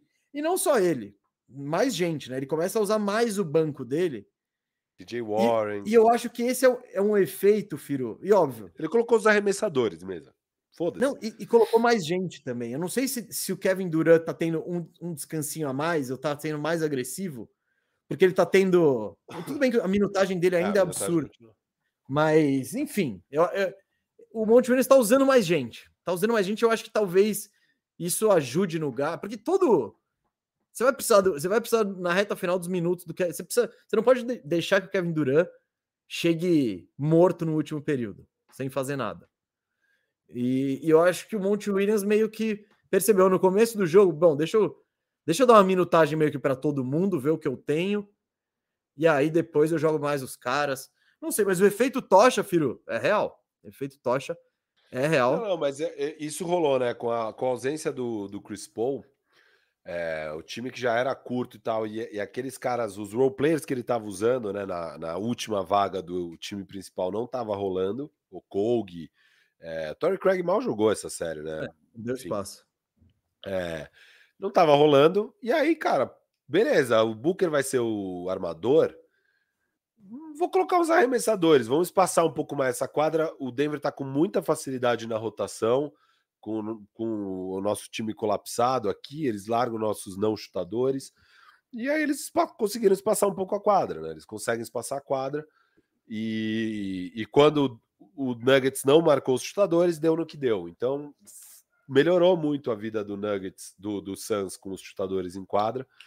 É, foi um ajuste bom. E o Devin Booker jogando muito como armador, né? Porque o Devin Booker, beleza, ele tá pontuando insano, mas tá o que ele tá bem de playmaker, cara, o que ele, ele tá criou com quase nove assistências de média na série. Com baixo turnover nesse último jogo, se eu não me engano, é, pro volume que ele teve e tal.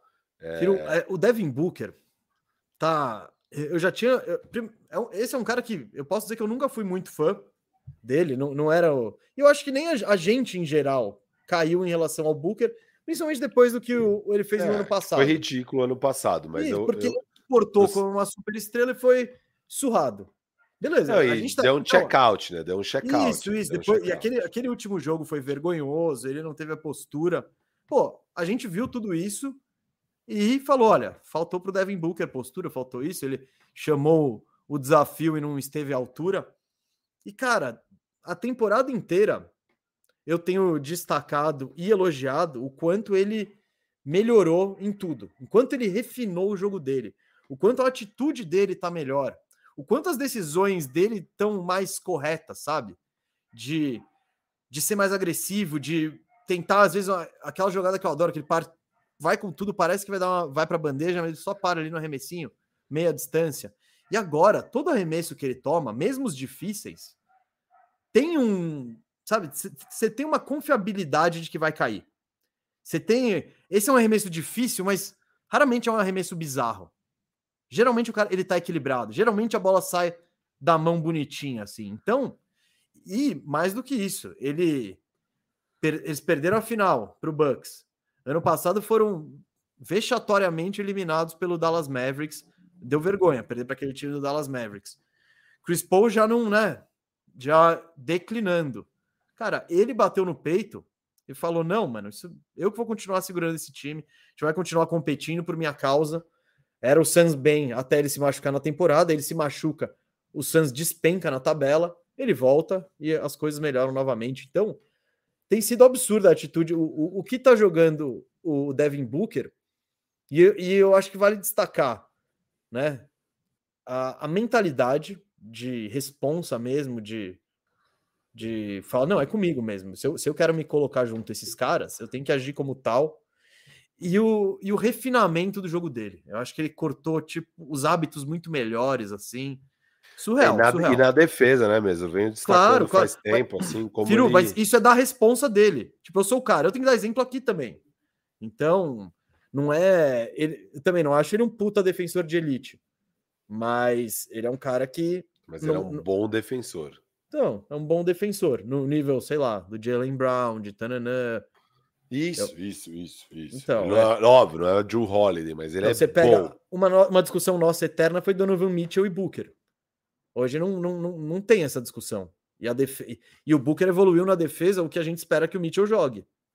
Né? Então isso também faz diferença ali no, no desempate.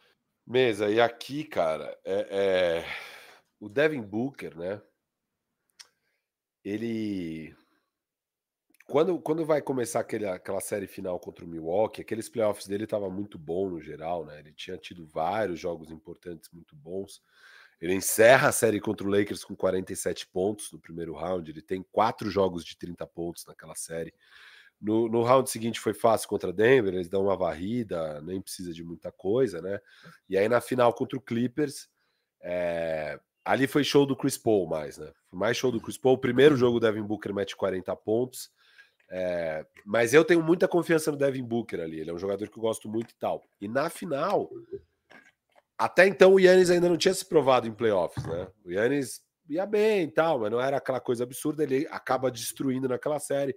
É quando eu dou aquele meu take famoso e tal. Mas eu tava muito alto. Que take famoso? Do, do Yannis não ser top 15 para os playoffs, né? que na época geral concordou. Eu desafio alguém a achar quem na época falou que eu tava maluco. Na Cara, época... eu, eu, queria ter uma memória melhor para essas coisas. Não, é sério, era, era, era um take que, mano, foi zero absurdo quando eu falei. Cinco dias depois era o maior absurdo do mundo, porque o Yannis foi nuclear voltando uma lesão no joelho absurda. Foi tipo, foi bizarro, foi bizarro o que aconteceu. Mas, principalmente naquela final, o Devin Booker, cara, jogou demais, demais. Só que sem consistência, né? Ele, ele tem um jogo 3 muito ruim e o jogo final também ruim. Só que ele vai ali no jogo 4 e jogo 5, que são duas derrotas, ele vai para 40 pontos nos dois jogos. E os dois jogos com cinco faltas, né? Os dois jogos do Fall Trouble tira ele um pouco de quadra e impede ele de ir para 50, né? Mas era, eram jogos que ele estava barbarizando. O jogo 4, ele faz 42 pontos, mesa, com 60% de quadra, 61% de quadra. É, o jogo 2, o jogo 5 também, 40 pontos com 51% de quadra. Um aproveitamento muito forte do Devin Booker. Mas pouca assistência, que era o que você reclamava. Você falava, não, tá, ele é monstro, mas ele não cria nada para os outros. Ele não... E isso ele evoluiu muito. E agora também tá com uma consistência absurda. Então ele tá virando o que eu gostaria que ele fosse lá em 2021 e não era ainda. E agora parece que ele tá de fato virando aquele jogador. Que vir... achou que não tava virando muito? É, parecia que, né, com os não, colapsos do ano passado tal. Não, porque a ascensão, né? Porra, chegou na final da NBA. Ah, perdeu, beleza. Ano que vem tamo aí de uma melhor time da NBA, etc e tal. Pimba, você vai perder para aquele Dallas Mavericks, que é o Luca. Bom, e o Brunson, né? Agora Super Brunson, né? Tem que, tem que não, É. E aquela Mas série contra assim... o Dallas, mesa, ele tem quatro, quatro jogos abaixo de, 20, de 23 ou menos, né? Três jogos abaixo de 20. Ele tem um 23, um 19, um 18 e o último jogo ele faz 11 pontos, né? Que foi, foi o jogo ridículo. Vergonha, 3, aquela 3 de 14, mas os dois últimos jogos, né? as duas derrotas, logo depois de cantar vantagem e tal. E o melhor jogo dele foi um jogo de 35 pontos com menos de 50% de quadra. Então, não é que ele foi nuclear ali naquela série, ele foi bem. Depois no jogo 5 ele faz 28 pontos com 55% de quadra. São bons jogos, mas não é nada absurdo. E agora sim, esse playoff ele vem vem vem para arregaçar mesmo. É surreal o que ele está fazendo. Né? Boa, Firu. Vamos para KTO? Vamos para KTO, meu amigo. Ó, eu quero eu vou eu... colocar aqui na hum. tela. KTO, galera, cadastre-se na KTO com o cupom TOCO, ela ajuda a gente a fazer cada vez mais conteúdo. Inclusive, esse programa de terça-feira é um oferecimento da KTO, é by KTO é o Firmeza Redonda by KTO. Então entra lá, se divirta, porque agora aí o mês a gente está entrando ao vivo aqui no site da KTO e a gente vai se divertir, hein, mesa? Vai se divertir. Horrores, horrores. Eu, eu, cara, Ó, a gente meteu o Booker com o Maurel lá na thumb. A gente tá pedindo pra zicar ele. A gente meteu o Anthony Davis com uma coroa. Ele sumiu no jogo e o Lakers perdeu. Que jogo o Anthony Davis sumiu? Jogo 2 da série Lakers ah, e Warriors. Foi ali que ele tava. É, foi ali, foi ali. Foi ali, foi ali. Foi, foi efeito thumb. Ele, ele tava sentindo confiante, ele tava bem. Aí ele viu que na Toco TV ele tava na thumb de coroa com todo mundo olhando para ele, ele ficou inibido. Você quer entrar no, nugget, no jogo Nuggets e Suns? Nuggets, vamos. Bem, Nuggets bem favorito com 1,41 aqui. É... Ah, deixa eu, deixa eu te pôr no bastidor aqui. Mesmo, isso, isso, senão isso. Você vai boa. sofrer, senão você vai sofrer. É... Então, eu tô olhando, enquanto estou olhando aqui, tá aqui essa, tá. essas odds do Phoenix Suns estão então, Atrativas. Phoenix Suns 2,95, Filadélfia 3,30. Se quiser ir na dobradinha dos favoritos, não faça isso, sabe por quê? Hum. Porque ontem, Gustavo Mesa, eu fiz uma quadra que eu falei que todos os times em casa iam vencer os próximos jogos. Miami ganhou, Lakers ganhou. E eu coloquei 10 reais pagando 55. Então já tem. Caramba, hein? Caramba, hein? Já dá para resgatar com 25 reais, com 15 de lucro mesmo. Já dá para resgatar com 15 de lucro mas eu vou ser guloso. Eu vou ser guloso. Você não eu quer devia... resgatar, não? Eu devia ter feito duas. Eu devia ter feito duas. Não, se o, Celt... o Celtics deve ganhar. Ah, não, eu acho que os dois ganham mesmo. Vamos, vamos seguir em frente. Vamos. vamos seguir em frente. Vamos seguir em frente. É, Você... é que eu, se fosse para apostar no placar, eu provavelmente também apostaria na vitória dos dois, mas nenhuma dessas odds estão apetitosas, não. É, por isso que eu juntei as quatro, que eu falei, não, eu tô confiante que os times da casa vão ganhar agora. Lakers ganhou, Miami ganhou, vamos ver agora. Vamos entrar no jogo e ver os Vamos, não, é que, o que tá brilhando ali é o hit 2,45 para fechar o Knicks em 5. Ah, ah, depois, vamos entrar nos jogos de não, não, amanhã. Ó, né? eu preciso, eu tenho mais uns 10 minutos aí. Boa. Eu preciso buscar o João numa festa de aniversário e voltar antes do meu rodízio. Então, especiais de jogadores, Gustavo Mesa. Eu quero ver quanto que tá o do Booker. Devin Booker, over 31,5. Over. Vamos, auréola nele, pô. Auréola nele. Mas, mesa, você sabe que eu sou porque, guloso. Né? Porque parar aí, né? Exato, exato. Você pode fazer essa postinha medíocre aí, se quiser. Mas eu quero o meu mano Booker vindo para 40. Não, 46. Não, não, não. Não, não, não, não, não, não, não, não, não. Olha, é eu, se fosse eu, eu iria nesse, nesse 36 que tá bonito. muito covarde mesmo. vamos nas duas então, pronto. A de 40. Não, não, não. 36, dinheirinho no bolso. Tá, eu vou na sua de 36 também. Mas tá tranquilo, modo, modo, modo Deus, pô. Vamos aí, ó. Zicar o Booker até forte. Até, amanhã, até não Caraca. dá mais. E o Nicolinha? Nicolinha também tá precisando ir pro estouro. Ah, será, será que não é um. Calma, ó, deixa eu ver o Nicola. Nicola Jokic mesmo já que você perguntou. Over 30. Será que não é um jogo mais de 25, 25, 20, 15 do Nicola? 25, eu acho que ele 20, gostaria, 15. mas ele está se vendo obrigado. Não, então, eu acho que o Jamal vem para o estouro. Eu prefiro ir no Jamal aqui 25 over do que esse over 30 do Joker. Eu acho que é jogo para o Jamal. E Michael Porter vai ter que pontuar mais que isso, Gustavo Mesa. Não vai ter poucas ideias aqui. Mas eu quero ver a bola de três do Michael Porter, que talvez esteja boa. O Jamal eu gosto, viu? O Jamal eu gosto. Mas se quiser, pode ir no book. Não, pode, no, colocar, pode colocar um dinheiro no Jamal se quiser, mas eu não, não sei não. Jamalzinho metendo 30, eu confio. Eu confio no Jamal metendo Nossa, 30. O, o Firu, o Firu, ele tá se achando agora. Ele tá se achando. Ele tá no modo chipster dele. É. Você quer o Joker? Pode ir, pode ir no Não, Joker. não, não, relaxa, relaxa. Vai. Pode ir no Joker. Vamos ver o que vai. Eu tô indo com, com as dicas do Firu. Cestinha da partida mesmo. Cestinha. Ó, o Jamal paga seis vezes, hein? Jamalzinho cestinha? Eu diria que não. Hum, mas seis vezes é tentador. Até prefiro do que esse 30 a mais. Eu vou tirar esse 30 a mais. Eu vou no cestinha. Jamal cestinha, vai. Não vou pegar muito pesado nessa aposta, mas Jamal cestinha eu gosto. Triplo duplo. Oh, não deram aqui o triplo duplo pro nosso mano Nicola. É tão óbvio que nem tem odds. Tão mesmo. óbvio. KTO não quer, não quer distribuir isso. Não quer. Não quer. Ó, eu gosto desse aqui, ó. Player Accumulator em Game. Tem Ah, não tem os mais ousados. Em Devin Booker, 35, mais de 228 pontos e Phoenix ganhando o jogo. Eu acho que se o Phoenix ganhar, é meio que essa a, a, a, a, a fórmula. A fórmula a da fórmula. vitória. A fórmula. Eu gosto dessa aqui. Eu gosto dessa aqui. Deixa eu ver só o player accumulator. Ah, aqui vai ter umas ousadas, hein, mesa? Jokic, 40 pontos, 18 rebotes. Jamal, 6 bolas de 3 e Denver vencendo.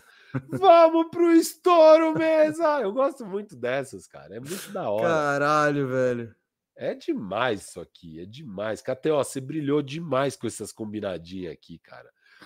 Jokic, 40 pontos e 12 assistências e Jamal, 6 bolas de 3. Ah, acho que eu prefiro a outra lá. Tá bom, vai, já vi as combinadas.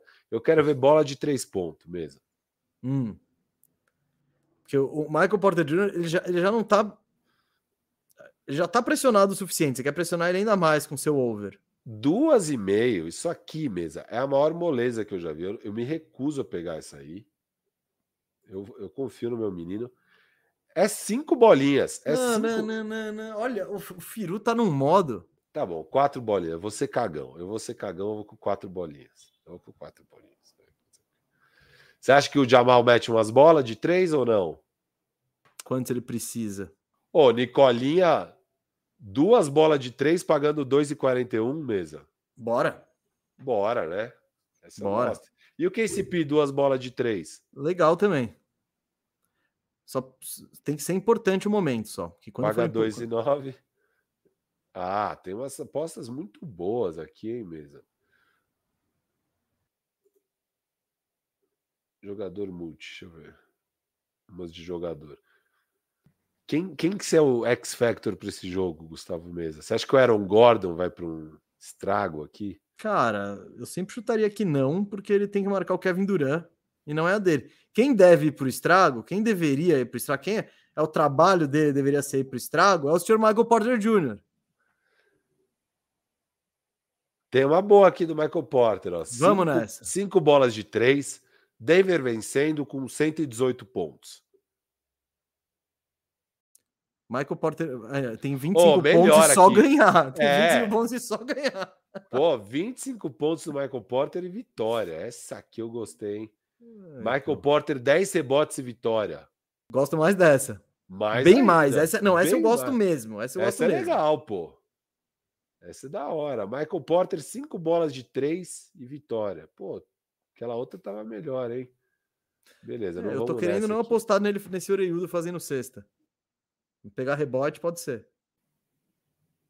Pô, ó, Devin Booker com seis rebotes e vitória. Legal essa, pagando seis vezes. Seis rebotes é nada, hein? Seis rebotes ele pega dormindo. Como é que ele tem sido aí? Deixa eu abrir aqui, ó. Rebotes dele: 6, 6, 5 e 4. Nessa dormindo, série. dormindo.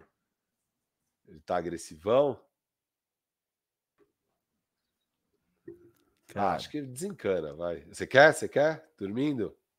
Tem uma bola de três aí do, do, do, do, do Tocha? Puta, vamos ver, vamos ver aqui. Teve alguém bola. aqui, ó. O, o Rogério Itoshi Kitagata falou X Factor, Terence Ross para alegria do mesa. Ó, tem bola de três do Jeff Green, tem bola de três do Aaron Gordon, tem do Bruce Brown, tem do Jock Landale, tem do KCP, tem do Campaign, mas não tem do Tocha. Não, botou do, do Landale é sacanagem, hein? Exato, aí foi esculacho. Aí, aí, esculachou. Foi esculacho. Foi a KTO não viu o efeito Tocha acontecendo.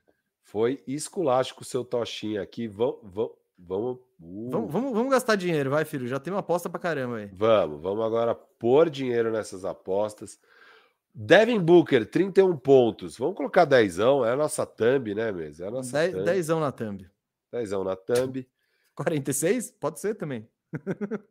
46 pontos. Tem que colocar dois reais aqui. Ah, dois reais não vale nada. Ah, tá bom, vai. Vale oito vezes. É, mas dois reais não vale nada. Não é oito e quatro que não vale nada. Dois reais não vale nada. É, 40 pontos do nosso menino da Thumb. O menino da Thumb acho que vale seisinho, seisinho aqui. No... Meu Deus. E quatrinho no 36. Vamos lá, mesa. É o cara da Thumb. É Tem 20... 10. Cara, a gente vai queimar uma grana nele. No... 22 reais no nosso cara da Thumb. A gente tá, tá podendo, mesmo. 22, 22 na Thumb. 22 na Thumb. 22 na Thumb. 22 na Thumb. Jamal Murray. Seu cestinha da partida. Eu vou colocar cincão aqui mesmo. Põe cincão. Tá já na mala. Já. Ah, mas é óbvio que eu ia colocar. Ah, só eu tô ouvindo o que tá acontecendo com o Firu no backstage. Não, você. Todo mundo deve estar tá ouvindo. Se você tá ouvindo, todo mundo deve estar tá ouvindo. Você não tirou não, o microfone? Não, não, eu tô é concentrado parece. na KTO, não deu pra... Na KTO, então ninguém sabe o que tá acontecendo com a mala do Firu. Todo mundo sabe. É, Devin Booker, 35 pontos, 228, vitória de Phoenix, nove vezes, mesa. Cincão, vamos gastar mais cincão no Devin Booker. É a vitória do. E aqui essa belezura, hein, mesa? Jokic com 40 pontos, 18 rebotes. Dois reais nessa belezura. Essa é da hora, hein? Essa é da hora. Dois reais. Denver e Suns, duas bolas de três do Joker. Cincão, hein, mesa? Pagando ah, 2,40. Ele vai para 40, né? É, bola de duas bolas de três do KCP. Você Essa quer 10? Legalzinho. 10 nessa. E Michael Porter Jr. ter 10 rebotes. E a vitória. Trazer a vitória, mesa. Vou colocar cincão aqui, cincão. A gente pode ganhar 400 reais. Não pode ganhar 400 reais, que tem umas que anula a outra, mas... Não, o Jamal Murray, ele ao mesmo tempo ele pode ser o cestinha com, se ele fizer 55 pontos e a gente ganhar todas do Devin Booker de 46 pontos para baixo. Isso. Aí a gente estoura. Aí a gente estoura. Bom, olha, a pressão que Devin Booker está enfrentando para esse jogo não tem tamanho. Pou, não tem... Poucos jogadores já passaram por uma situação dessa. Né? Olha, uma auréola e cinco apostas pessoais, acho que nenhum jogador jamais enfrentou uma pressão dessa vindo aqui da Toco TV e da mídia independente brasileira. Mesa, é... então hoje já passamos. Não, ó, ó, eu, eu, tenho que sair daqui a pouco. Põe, põe no hit aí, põe no hit para fechar, vai. Entrar no jogo ou aposta no hit? Não, não, não. Esse, é, esse 2,45 eu tô gostando. Você não gosta? Gosto. Quer combinar com o Warriors ganhando o jogo 5? Não, não, não quero. Purinho, né? Purinho. Tá bom. Purinho aqui, ó. Colocar vintão. Vintão? vintão? Ah. Você tá confiante também. Você vai, tá com sua anuência. Vai ganhar, vai ganhar. Essa série já acabou, Gustavo Mendes. Ó, o Pedro Sixers, então. Esse foi hum. o momento KTO aqui, galera. Lembrando que você pode se inscrever aqui com o QR Code. Use o cupom toco no seu cadastro. Isso que vai ajudar muito a gente. Pedro Sixer mandou um superchat aqui. Vamos mandar um superchat para acabar. Pedro Sixer falando: hoje nem sei o que esperar do Harden. Ele é o FTRX, fator X. Ele é o fator X. Boa. Você Também não sei. Entrar um segundo no Harden? Tá bom, tá bom. Vamos lá. Um Gostei. segundo só. Um segundo. Gostei. Gostei, Gustavo Mesa. Especiais de jogadores. Tá na tela. Quero ver. Qual que é o over-under do Harden aí? 21,5. Que modesto. Não, também. Ou é 40 ou é 12. Então, aí vale a pena não apostar nesse over-under. Ah, e, e, e, buscar... E buscar... Buscar o high upside, né, mesmo? High upside. 26 tá legalzíssimo, hein? 30. Mas se ele vai para 26, ele vai para 30 mesmo. Concordo. Concordo. Esse 30 tá muito lindo, pô. Isso aí, o Cauê, vai, o Cauê vai ficar revoltado com a gente. Ah, e 36 mais também. Não, não, não. não. tem que ir nos dois. Harden é. Harden é poucas, é poucas ideias aqui no Harden, ó. Puta merda. Põe 10 aí nesse 10 poucas. e 5. 10 e 5. Não, 10 e 3. 10 e 5, vamos pro estouro mesmo. Vamos pro estouro. Caramba, eu acho que a gente. O filho deve ter recebido um comunicado lá da KTO falando para Tem que ser mais agressivo. aí ele falou. É, é, mentira, a gente tem toda a liberdade editorial de apostar no que a gente quiser, hein? KTO. Mesmo que seja no Harden, o que é muito Isso. difícil. Ó, o André Miqueias mandou aqui também o um superchat falando: será que sem o CP3 esse time tem chance contra o Denver? É... Tem, estamos vendo. CP3 com a Zica e Booker and Durant era para ser o que não deu certo no Nets com Kai e KD. Deixa eu ver aqui. Será que sem o CP3 esse time tem chance contra o Denver? Tem. É Tem. O, o CP3 não tá sendo o fator. Ele teve bons momentos, teve momentos não muito brilhantes, mas se fosse sem o Duran ou sem o Booker, aí seria outra história. E CP3 com a Zika e Booker e Duran era para ser o que não deu certo no Nets com Kyrie e KD. Não, o... E o Harden, talvez, com Harden sendo armador, não sei. É que o CP3 já não tá, né? Na... Mais num patamar desses caras aí. Mas, André Miquel, eu fiz justamente essa comparação outro dia no Firmeza Redonda, foi um de quinta-feira que eu lembro que a gente estava no estúdio. Eu falei que há muitas semelhanças entre esse Suns e aquele é, e aquele Brooklyn Nets. E eu falei quais eram as diferenças e por que, que eu confio mais nesse Suns e até por isso eu tava. Foi acho que na prévia do Oeste que eu falei isso, prévia do Oeste para os playoffs, que eu falei por que, que meu palpite é para o Suns campeão, porque eu acho que era melhor do que o Brooklyn Nets, é, o time, e enfim. É, mas eu gosto da comparação entre esse Suns e aquele Nets. Acho que há semelhanças. Há semelhanças. Sim, estrelas e baixa profundidade. É. Enfim, várias coisas. Beleza? Acho que sim. Entregamos para Champions, hein? Para todo mundo ir ao banheiro. Entregamos para Champions. Muito bem, galera. Amanhã tem faxina. Não decidimos o time, vamos decidir agora, hein, Gustavo Mesa? E o Iago, Iago Zica das Artes vai correr com a produção da Thumb. E amanhã, duas da tarde, estamos. Eu, eu ó, se, meu voto é já fazer o enterro do, do Golden State Warriors. Para, não, não vai ser Golden State vamos, Warriors. Vamos, vamos. Golden não, State Warriors. Sem chance. Chega, não. vamos arrumar as cagadas que os caras estão fazendo. Alô, Bob Myers, seu oreiudo. Não é a menor chance de ser Golden State Warriors Golden... Eu jamais Meu voto é Golden State Warriors. Não, vamos não, aproveitar você não vai zicar meu Lakers, não. Você não vai zicar vamos, meu Lakers, não. Vamos, vamos já adiantar o inevitável. Não. Não, não, não, não, não, não, não, não. Ó, ó, espero que seja o Golden State Warriors na quarta que vem. Vou torcer muito para isso. Aí, aí, não vou querer mais também. Aí a gente vai tá fazer o, o Bucks, Denis. Tá bom. Mas, não, mas vamos ver o que vai ser amanhã. E nos vemos amanhã. Às 11 da manhã eu também faço a minha hora do Firu. Quem perguntou aí, teve gente perguntando onde que o Firu faz essas lives. Era o meu canalzinho do YouTube. Escreve Firu aí no YouTube que você deve achar. Canal do Firu, Firu, sei lá. Canalzinho, canalzinho. Canalzaço. É, não, não, não seja humilde. Tá legal, é a galera tá comparecendo. Hoje teve quase 300 pessoas simultâneas lá comigo mesmo. Tô feliz. o pessoal quer saber, né? O pessoal tá, tá, na, é, tá todo mundo Lone Walkerzado aí. É isso. Valeu. Falou, bom, gente. Bom resto de dia a todos vocês. Abraço. Nós fui. Fomos.